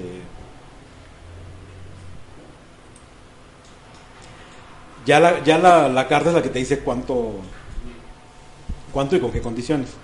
Ahora, ya autorizado, este, es como, como la oferta vinculante, ¿tiene una vigencia? O Sí, 90 días. 90 días Sí. para ejercer. Tiene 90 días. Esa tasa. Tenemos, sí, tenemos la, la opción de ampliar vigencia por 30 días sin documentos cuando ya tenemos la documentación para hacer el avalúo. Vamos a poner el ejemplo más extremo. En el día 89 me dice, ¿sabes qué? Ya tengo todo para hacer el avalúo, toma, mételo, ¿no? Ese día yo lo meto y puedo hacer este ampliación por 30 días Motivada por la cuestión de porque ya, ya, ya arrancó el avalúo. O sea, es un caso que se va a firmar pronto, ¿no? El- en el caso de que no tengamos nada para hacer el avalúo, podemos hacer una ampliación por, a- por 60 días más si tenemos la documentación otra vez del cliente. Si actualizamos recibos de nómina o si actualizamos estados de cuenta del... del- bueno, actualizar toda la, la de ingresos. O sea, otra vez todo. Em, ¿En qué es diferente actualizar 60 días que volver a pedir la línea? En que no hay una solicitud de crédito, o sea que no te tiene que volver a firmar todo el, el cliente, nada más le pides sus documentos, te los puede mandar por correo, los subes así y se, se puede ampliar 60 días, ¿no? Después de que venzan esos 60 días, ahí sí ya no podemos este, hacer nada, tenemos que llenar otra solicitud y empezar desde cero el, proceso. Y este, a quienes consideramos este, asalariados, a los asalariados, a los jubilados, a los comisionistas y a los honorarios asimilables a sueldos. A quienes son independientes, honorarios profesionales, actividad empresarial, arrendamiento y dividendos. Tenemos una, una categoría que debería ser dividendos, pero como ninguna persona moral le paga dividendos a sus accionistas, este tenemos el, el accionista, el que se llama particularmente accionista. Esa es la persona física con actividad empresarial que es socio de una persona moral y que de alguna manera mágica la persona moral le transfiere su, su dinero de forma que la persona física no tiene depósitos. O sus depósitos son chiquititos, ¿no? Tiene una cuenta este, conmigo, con quien quieras, y tiene 20 mil, 30 mil depositados, ¿no? Cada, cada mes. Y el señor viene a pedir una línea de crédito de 3 millones, ¿no? Porque se va a comprar una casa de 6. Eh, en ese caso, lo que pasa es que el- el- la persona física, que es dueña de la persona moral, o, comparte propiedad con la persona moral, eh, va a, comprobar ingresos presentando la documentación de la persona moral para probar que existe, que él es socio en, un porcentaje y qué porcentaje es socio. Entonces necesitamos constancia de situación fiscal de la persona moral, acta constitutiva de la persona moral, si hubo alguna algún cambio en, los porcentajes de acciones, eh, necesitamos las actas de, asamblea, o por la última donde esté definido. Eh, obviamente si hubo un cambio y no nos quieren decir, pues no vamos a saber, ¿no? Nada más por si por si en el acta dice antes tenía el 50 y ahora tiene el 80, pues que nos presenten donde es el 80, ¿no? Para, para efectos de que crezca el porcentaje. Los seis meses de estados de cuenta de la persona moral, los- las cuentas que tenga, en pesos o en dólares, y ahí sí la declaración de la persona moral. Ahí sí pedimos declaración. La persona física por su cuenta tiene que, tiene que cumplir con lo que cumple una persona física normal. Constancia de situación fiscal con alguna actividad dada de alta y seis meses de estados de cuenta. Generalmente los seis meses de estados de cuenta son irrelevantes para el proceso porque son depósitos muy chiquitos y a veces nada más tienen una actividad dada de alta y ni siquiera es representativa de lo que hace la persona moral. Depende de cómo lo haya manejado el contador ahí, este, pero sí, sí tenemos esa, esa opción de comprobar este, con el flujo de la persona moral. A la persona moral se le hace un análisis igual que a la persona física, los depósitos, se, toma, se saca un porcentaje por ser persona moral, que es el 15% del promedio de los últimos seis meses, y después, sobre ese 15%, se saca lo que le corresponde al que solicita, dependiendo de, de la propiedad que tiene. Entonces, ¿a, a qué personas, a, a qué clientes que son socios de persona moral le conviene nuestro, nuestra opción? A los que tienen una persona moral que tiene un buen flujo. Porque si, si me traes el, la persona moral que tiene flujos de 300 mil o de 200 mil o de 500 mil, 15% de eso es bien poquito. Y luego divídeselo por este, ¿no? Pues le va a quedar mucho más poquito. O sea, le va a quedar que 20, 25, 30, ¿no? Si está pidiendo 3 millones, pues no le va a alcanzar. En el... No, lo que pedimos es lo que dije. Este, la última declaración, acta constitutiva, constancia de situación fiscal y seis meses de estados de cuenta. Entonces, para nosotros van a ser los seis meses. Si, si hace ocho meses estuvo un flujo de 10 millones, pues nos los perdimos, ¿no? Porque no, no vamos a poder meterlos. Son seis meses y exactos, ¿eh? El, el asunto es, ustedes cuando estén viendo esa, esa opción con su cliente, vean cómo está su flujo, calcúlenle esa parte. Tenemos una herramienta que lo hace ¿eh? para, para ustedes y, y vean si le va a alcanzar, en principio, ¿no? Porque si no, pues nada más lo van a meter a... Son muchísimos documentos porque sí se convierte en un expediente más, más gordo este y probablemente no le alcanza. Y tenemos al final el costo del avalúo, que es, dependiendo de lo que valga la casa, es un monto fijo, ¿no? Está en rangos de 650 a 1 millón, 3.500, de 1 millón a 3 millones 5.500 y así se va, ¿no? Este, nuestros costos de, de, de avalúo en relación a, a, a lo que hay en el mercado son están dentro de los bajos y sobre todo eh, como va por rangos eh, no hay este, eh, probabilidad de que le, le digamos al cliente que crees que salió más cara tu casa y entonces ahora tienes que pagar una diferencia o algo así no este, ya está la ya está contemplado eso ahí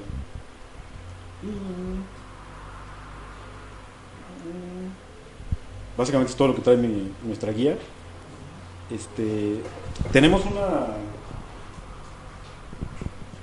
una herramienta. ¿Hasta qué hora dijiste? ¿Hasta qué hora ok. ¿Cómo están de, de tiempo?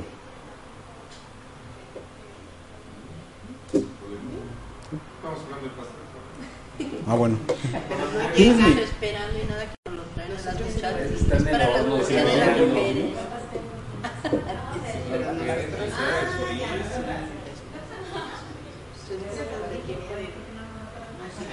Está en el horno, pero- Fíjate que nosotros sí tenemos unos pendientes. ¿Cuánto te tardarías ya más?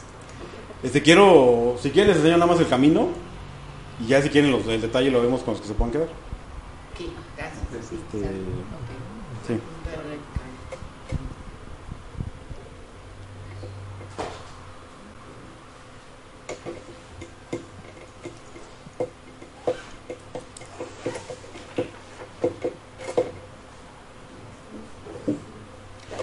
La, la, la idea de revisar el simulador es que todo lo que vimos en la guía pues son conceptos que se quedan como en el aire, ¿no? Aunque estén en la guía, el- realmente se, se nota cuando hacemos, cuando tenemos un cliente, ¿no? Nos dice, quiero una casa de tanto, quiero tanto monto de crédito y demás. En, en práctica. Y la parte de los ingresos, nuestro simulador tiene una herramienta que para los casos en donde es complicado calcular cuánto le va a tomar el banco, porque ustedes en la cabeza deben de tener que son cuántos bancos son más o menos que participan con ustedes, ocho, nueve. Pues no se van a aprender de memoria la política de 8 o 9. Yo me la sé de memoria porque nada más es uno. Pero para ustedes está en chino, que se sepan todas. Entonces la, la idea es, con esa herramienta, puedan calcular, cuando es un independiente y tienen los estados de cuenta ustedes, puedan capturar ahí cuántos de depósitos y les diga, a este que se dedica a esta cosa en particular, le voy a, le voy a tomar tanto de ingreso. Eso hace nuestra, nuestra herramienta. Ah. Ah, es que eso no está en internet. Sí, lo tenemos en- dentro del sistema. Ah, ya.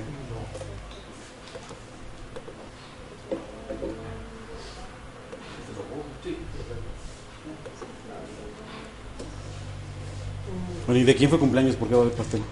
No, lo de de la- Ah, wow. De hecho, estaban sentidos porque nos habían saludado. Ah, felicidades. Oye, eso yo no me la sabía. Y estábamos esperando el pastel, pero no llegó.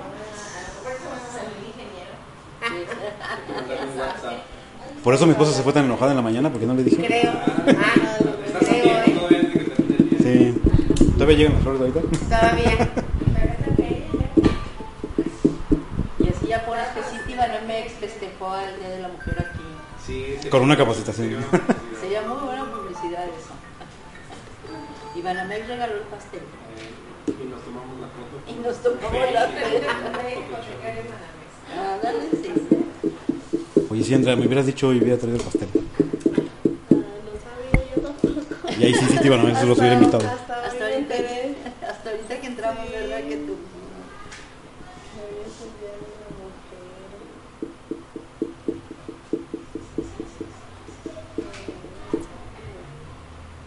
recibieron memes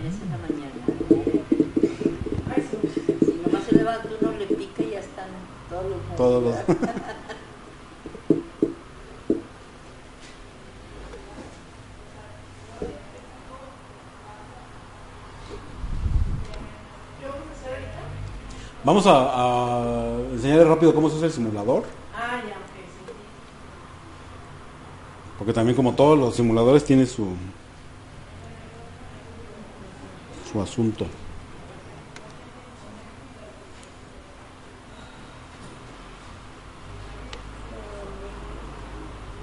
Buscando documentación en orden, ah, preautorizado, autorizado. ¿En qué tiempo se está firmando unas escrituras? Así, Mira, para una, una adquisición donde solamente el banco, el banco financie, porque el Cofinavit se complica por otras cosas. Bueno, no por otras cosas, por el Infonavit. Este, en días hábiles, vamos a suponer que se tarda la autorización, lo más que se puede tardar, que son el día que lo subes y los siguientes dos días que esperas, ¿no? Son tres. El avalúo, vamos a suponer también que tan pronto salió la, la autorización, ya tenías aquí todo y me lo diste rápido y yo lo metí, ¿no? Se tarda siete días desde que lo meto. O sea, lo metes el día uno y sale en el séptimo día. Hay casos, hay muchos casos este, que salen en seis. Hemos tenido cinco, pero el tiempo límite son siete. Vamos a hablar de tiempos límites, ¿no? Ya son diez entre que se autorizó, entre que lo metiste y se autorizó. Metiste, se autorizó y se hizo el avalúo. De que sale el avalúo, deberíamos de poder firmar en 48 horas. Todo depende de, de cómo esté. ¿Qué nos atrasa? Eh, entre que se autoriza y, metemos el avalúo, eh, a veces el vendedor no tiene todo, a veces, eh, por ejemplo, cosas como la IFE del vendedor no está vigente, este, o sea, cosas que luego no, nadie se da cuenta hasta que no sale, ¿no? Esas cosas nos pueden atrasar en, algunos, en algunas partes. Nos atrasa cuando venden entre particulares el- la planeación del ISR con la notaría, porque uno le dice luego luego al, al vendedor, así en el día que estás metiendo el avalúo le dices, de ya te vas con la notaría y haces, ¿no? Y hasta que no sale el avalúo y me está presionando uno, no, no va, ¿no? Este, eso es, es algo que les toca a ustedes, este, sí, agilizar. O sea, asesorar al, al vendedor para que vaya lo antes posible y si va a hacer algún cambio, que me ha tocado muchas veces que el notario le hace el cálculo, pues es un dineral, no, mejor cambio mi IFE, ¿no? O cualquier cosa que vaya a hacer, este, pues eso le va a tomar días, ¿no? Y sin eso no vamos a poder avanzar. Este, mm, ¿qué más nos atrasan? El, el asunto de que se entregue completo todo lo que pedimos, sí es algo que, que a veces nos atrasa. De repente nada más nos falta el acta de nacimiento de la esposa del vendedor, ¿no? Porque estaba casado por sociedad conyugal. Y no hay manera de que la, de que la notaría suelte eso si no tiene, si tiene ese papel. Entonces, si el expediente está completo, completo, sí, sí podemos hablar de, ¿qué dijimos? 10, 11, 12, 12 días hábiles, ¿no? Este, que son los, lo que se tardaría el proceso, ¿no? Pero si hay faltantes, hay algunos faltantes que los podemos arrastrar tantito, como los documentos del cónyuge del vendedor o el comprobante de domicilio, cositas así que sí nos podemos llevar hasta el día 10, 11, por ahí. Pero que ya para, para obtener condiciones finales y mandar proyecto a la, a la notaría, sí necesitamos. Entonces, en el supuesto que todo esté perfecto, 12, 13 días debe ser la... Tenemos, trabajamos eh, por estándar, trabajamos con cuatro notarios. Si el cliente quiere un notario en particular, debe tener una muy buena razón por la cual quererlo. Este, como que los casos, por ejemplo, de desarrollo, en donde el desarrollo solamente ha trabajado con un notario, este, nos anticipamos desde el principio y, pedimos el- la asignación a ese notario. Si no, el cliente puede decidir de los cuatro notarios con quién trabajar. Es así.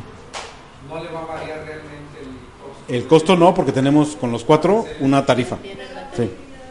Entonces ahí no cambia. Y los tiempos tenemos los mismos acuerdos de tiempo con todos. Este, bueno, nuestro simulador cuando lo abren les aparece así, ¿no? Tenemos tres botones que son la comprobación de ingresos, adquisición de vivienda y cambio de hipoteca. Adquisición de vivienda y cambio de hipoteca son nuestros productos a los que va dirigido el crédito y la comprobación de ingresos es el simulador con el que ustedes pueden eh, capturar los datos del cliente y ver cómo se va a ver del lado de- del banco.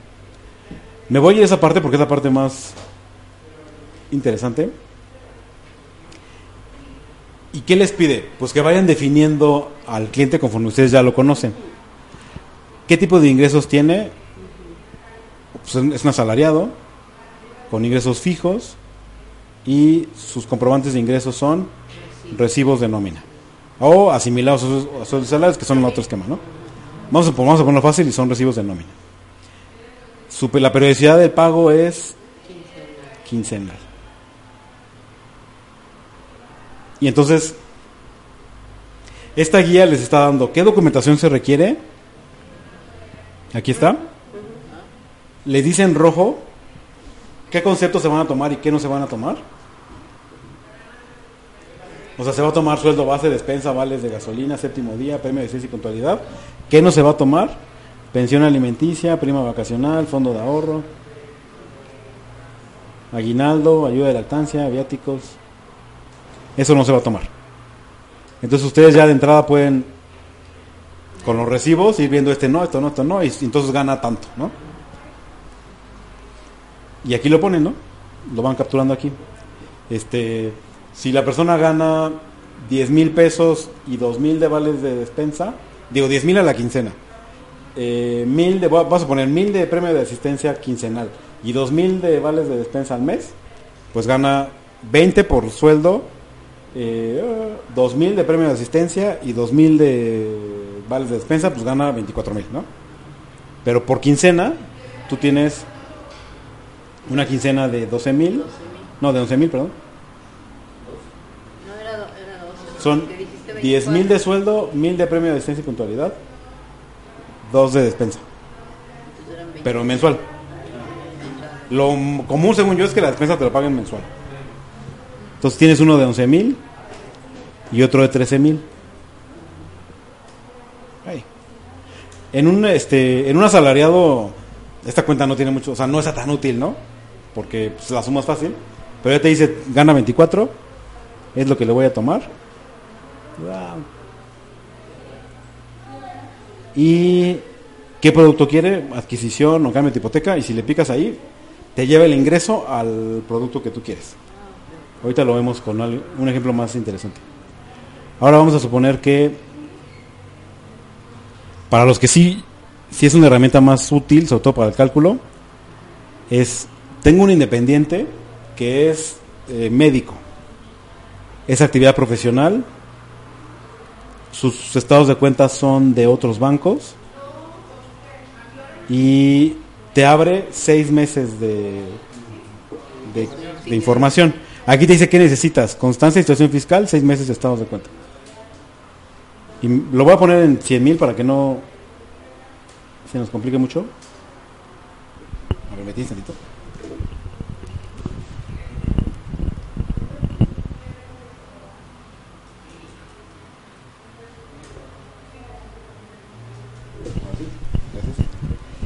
Y entonces aquí me da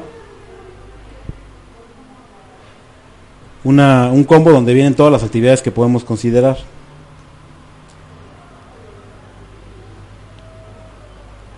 Si es un abogado, le vamos a tomar el 80%. Si es un administrador, también el 80%. Un arquitecto, el 70%.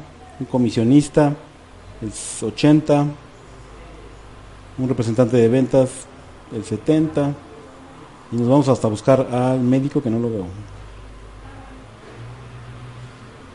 Está el médico. Que tomamos el 90, ¿no? Entonces, obviamente el médico no va a traer sus depósitos así de 100, ¿no? Pero ustedes pueden, con el estado de cuenta, ir viendo este cuánto dice que tiene de depósitos y restarle lo que no son válidos y ya sacar un monto y ir poniendo cada mes de manera que les diga cuánto gana y así puedan saber si ese cliente aplica o no aplica para el monto que quiere con nosotros. Y voy a poner el último ejemplo que es el de la el independiente. Aquí tenemos actividad profesional, empresarial, arrendamiento, dividendos y socioaccionista, que es el que hablábamos. Del que hablaba que de es- persona moral y persona física, Sí, ¿verdad? que tiene que es socio de una persona moral, pero que como persona física no gana nada, ¿no? O gana muy poco. Aquí el tipo de comprobación dice que solamente se puede con estados de cuenta del banco, de Citibanamex, pero se puede la persona moral puede tener sus depósitos en cualquier cualquier banco. Aquí están los requisitos, que es lo que los que ya dijimos, y también hay un espacio para este para ir poniendo cada mes de los estados de cuenta cuánto es, ¿no? Obviamente si tiene dos estados de cuenta, como a veces pasa con con los que tienen pesos y dólares, pues hay que sumar los dos. Este, pero me voy a poner aquí un millón de pesos. Y aquí tantito.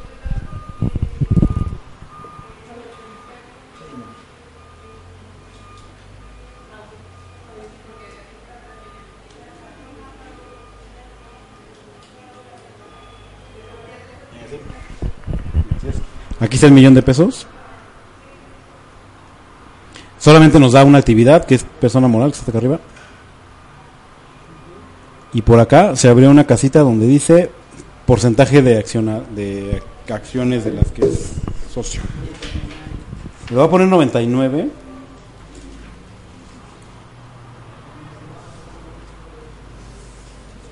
Para que vean qué pasa. Sí hay casos, ¿eh? Donde el- la persona moral está, el socio principal es el empresario, el que originalmente hizo su, persona moral, y su socio es su esposa o uno de sus hijos o alguien más que tiene un chiquitito, así 1%, 2%, 3%, ¿no? Este, en este caso, a esta a este cliente, si su, si su persona moral tuviera un flujo de un millón mensual, que te va a dar un promedio de un millón, le vamos a tomar casi el, bueno, no es el 15% porque le dimos 99, este, pero es el 15% por el factor del 99%, nos dio 148.500. Ese es el... Obviamente si, si resulta que es menos, como el 50, pues vería la mitad. Por eso les decía, si el flujo de la persona moral de su cliente es chico, no le vamos a calcular un ingreso suficiente para lo que para lo que quiere, ¿no? Porque generalmente el que ya es socio de una persona moral también tiene ingresos este, altos que no se ven en, en los estados de cuenta, pero solicita montos este, pues, de un millón y medio, dos, tres, cuatro, y no le... Como referente, eso corresponde al 1.48% de los ingresos. Y Es la el- otra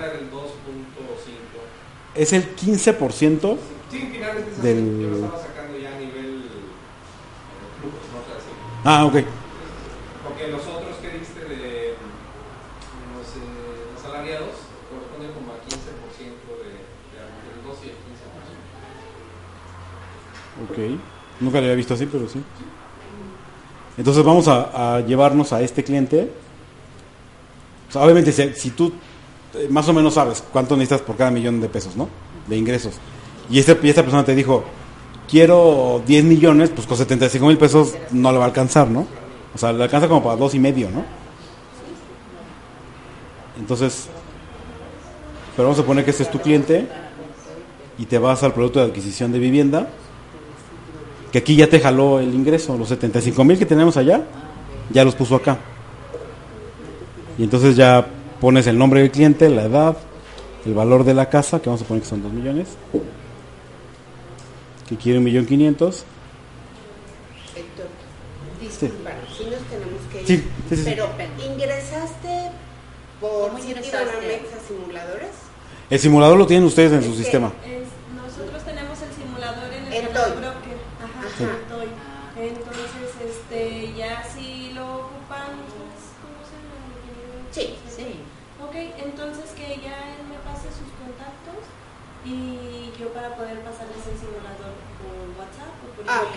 Ok, de acuerdo. Sí, él tiene. Perdón, ¿eh? No, no te preocupes. Sí tenemos una cita. Sí, qué pena. Hasta luego, ¿eh? Hasta luego. Saludos a todos. Gracias. Y ya con esos tres datos, valor de casa, monto que solicita, ya te da.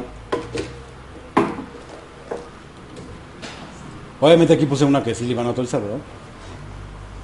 Este. Monto de crédito con hipoteca, perfiles de pagos fijos, 1.500.000. De, con pagos crecientes también 1.500.000. Aquí está cuánto paga con pagos fijos, cuánto con pagos crecientes. Los gastos hay que bajarlos a, a lo que se cobra por aquí. Ah, ¿sabes que ese es el reflejo aquí? Porque sí, en pantalla sí se ve. Nada más que no lo puedo cambiar, creo que ni le puedo seleccionar. No. Entonces los gastos laborales que vienen, el 148.500 por casi por default. La mensualidad cuánto le Aquí en Guanajuato es No, es que el... eh, por lo menos a, a nosotros nos mandan el simulador a la mitad de la tabla. Con el 4. Porque hay lugares del 8 y así, ¿no? Creo que hay más de 8, ¿eh? pero no sé. Ya está 10. Pero aquí lo mandan a 4 porque, según ellos, el 4 es el que es en la mitad de la tabla. Para Guanajuato, en mi experiencia, dos y medio está y de repente le sobra tantito. Este, como no tenemos dos y medio, pues tres, ¿no? Este, y ahí seguro sí les va a sobrar. Y aquí te pone todos los conceptos: pago de capital más intereses, seguro de vida, seguro de daños.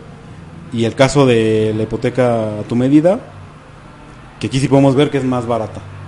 Está la mensualidad en 15.600 para pagos fijos o 13.370 para pagos crecientes. Entonces, sí va a ir subiendo, pero en principio el análisis para el de pagos crecientes le da mucho más espacio para, para comprar la, la casa que, que quiera. Y aquí te dice cuánto es lo mínimo que debe de ganar para los dos. Obviamente, le pusimos unos de, de 75, pues está sobrado, ¿no? Ahí lo que nos pasaron son las deudas, ¿verdad? No vimos su capacidad de... Aquí está el asunto de la capacidad de pago. Estas, estas celdas de azul clarito son para que, ya platicando con el cliente, a veces el mismo cliente te lo dice, y ahí más o menos es cierto, a veces dice que no, que no debe nada, ¿no? Pero puede tener, que te diga, pues tengo, no sé, cuatro mil pesos de un crédito automotriz, y debo, moto hipotecario no, este. Ah, pues ya valió.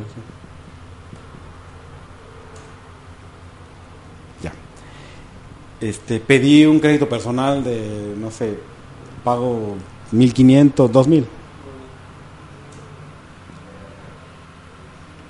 Y. Vamos a suponer.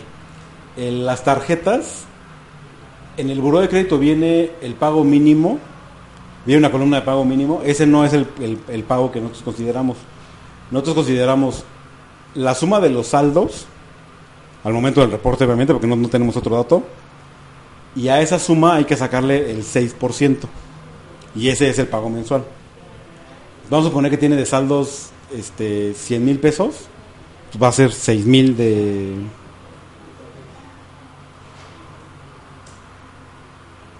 seis mil de pago mensual.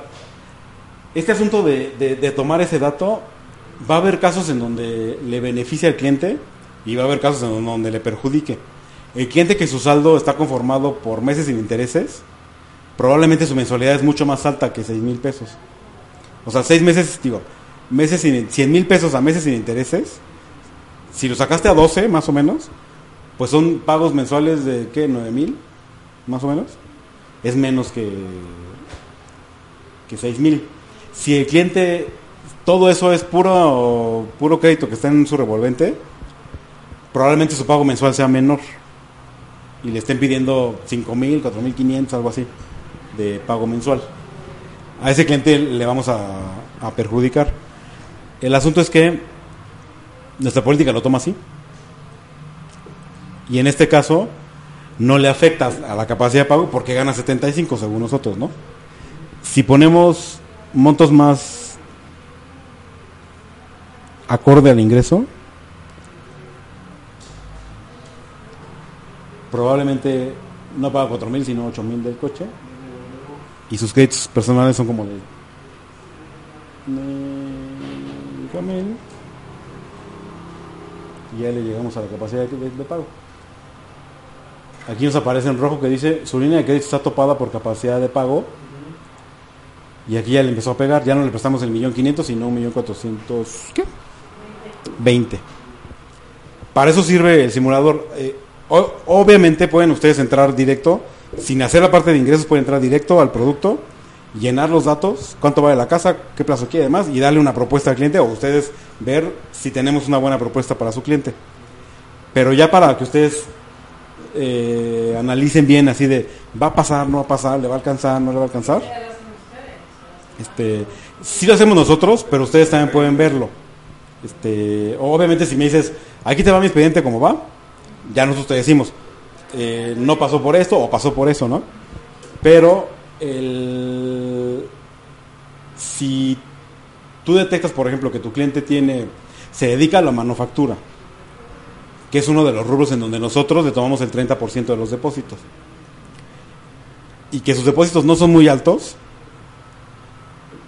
o sea, que está como que apenas justo con lo que gana, puedes decidir en ese momento, a ver, tú eres mi mejor opción, o sea, puede ser que en tasa yo sea su mejor opción, pero vas a decir, tú eres mi mejor opción porque cuando te lo mande me lo vas a autorizar, o este, de una vez me doy cuenta que no tiene, que no cumple con lo que, con lo que pide, ¿no? Y entonces ya sea que, si el cliente dice que quiere tu tasa, platico con él y le digo, oye, pero tienes estas deudas, ¿qué puedes liquidar? ¿Qué no puedes liquidar? Este, para que el resultado no le sea una sorpresa, ¿no? Sino ya sepas qué es lo que va a pasar con ese, con ese caso. A nosotros no nos importa si me mandas algo que no pasa, ¿eh? Este, pues lo mandas, lo proceso, si se preautoriza, pasa al banco y mera dictaminación lo hace como lo hace todos los días, ¿no? Y me dice, no pasó. El asunto para ti es eh, esas 48 horas que nos tardamos, este, es tiempo que el cliente te puede decir, ah, es que, digo, porque nos pasa, ¿eh? Nos pasa, no muy seguido, pero sí, de vez en cuando, una vez al mes, que, al, que alguno de, que algún asesor broker me platica, oye, imagínate que tenía, al cliente que te iba a mandar de adquisición, lo mandé por sus estados de cuenta a la sucursal, y ahí lo precalificaron y ya valió, ya lo perdí, ¿no?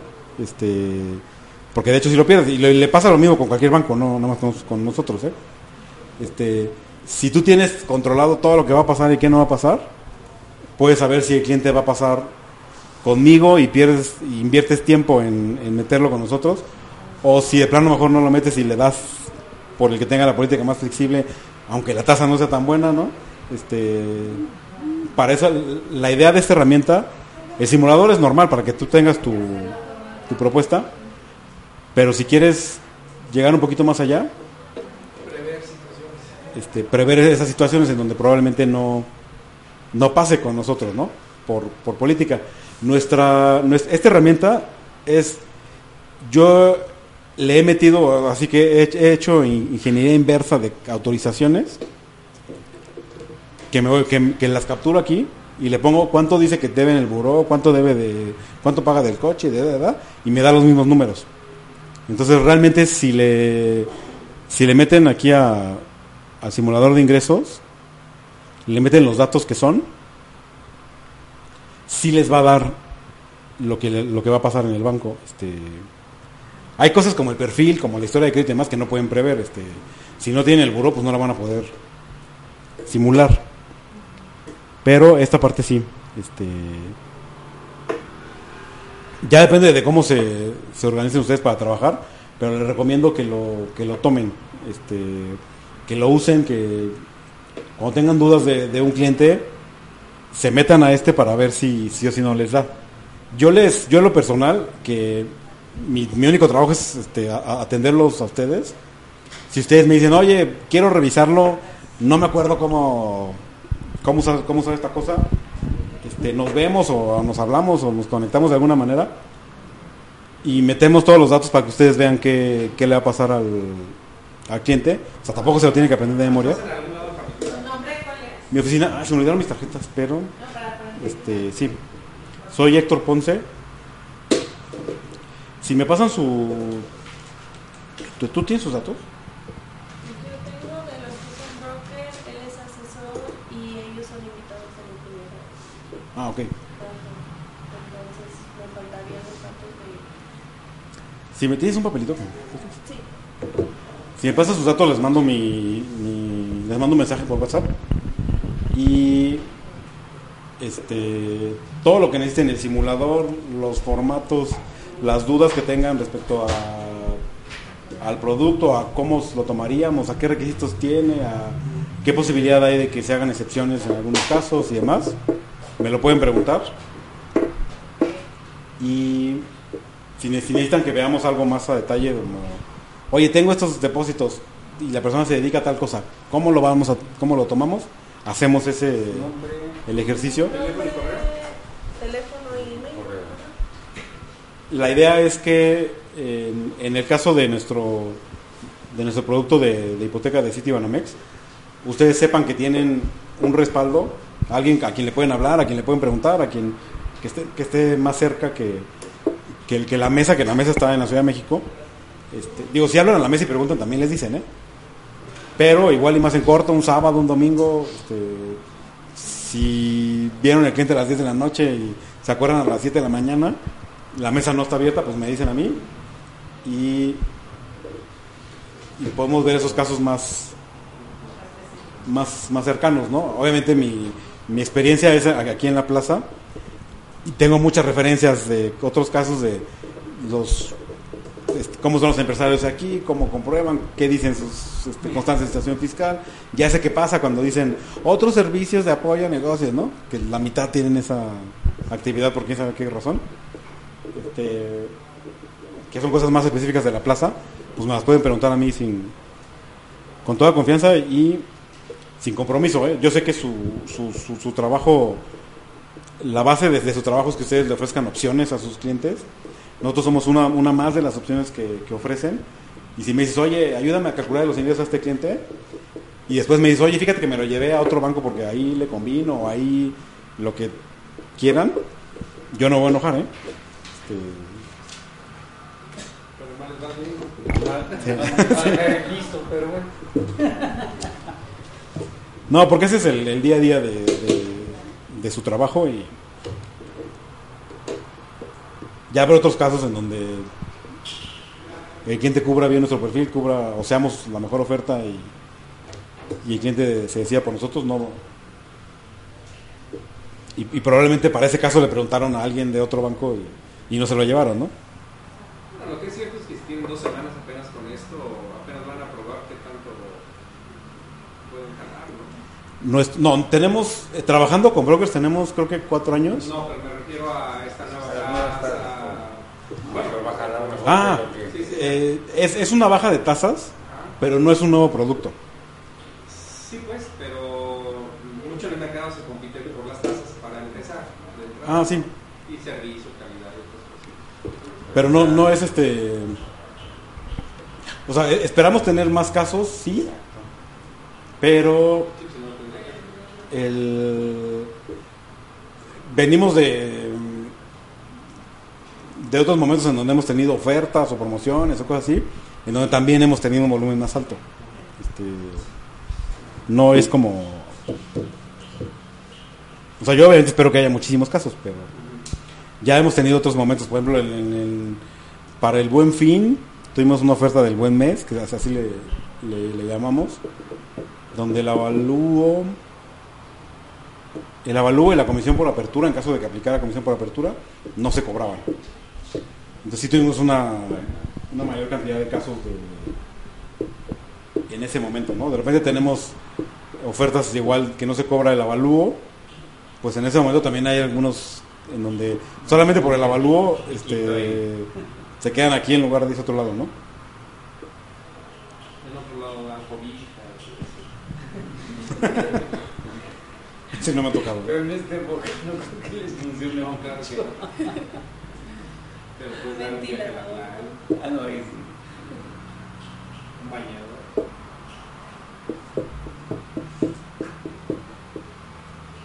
Estamos al aire. Sí. Bueno, no importa. ¿Ya la pasó la Sí, gracias.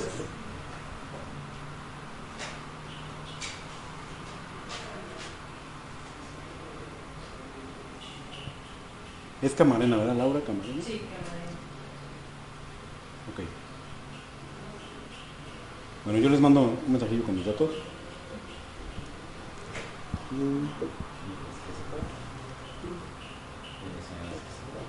Aquí es este. Pues ya ustedes me dicen si quieren que veamos otro ejemplo, si quieren, este, hasta dónde más quieren ver.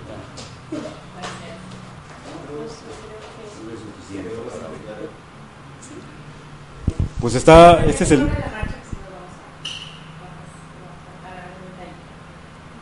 De todas maneras, este, aquí con Andrea estamos en contacto muy seguido y creo que su plan de capacitación es con- continua, ¿no?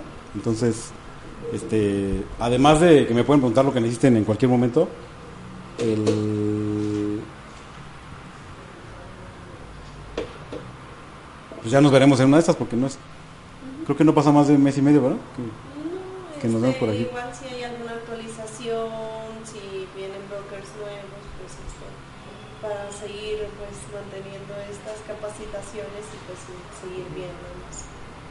Ujú. Entonces pues esto sería todo.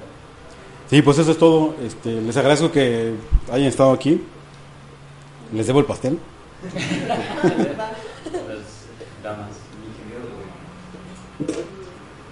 Y pues espero que tengan buen día.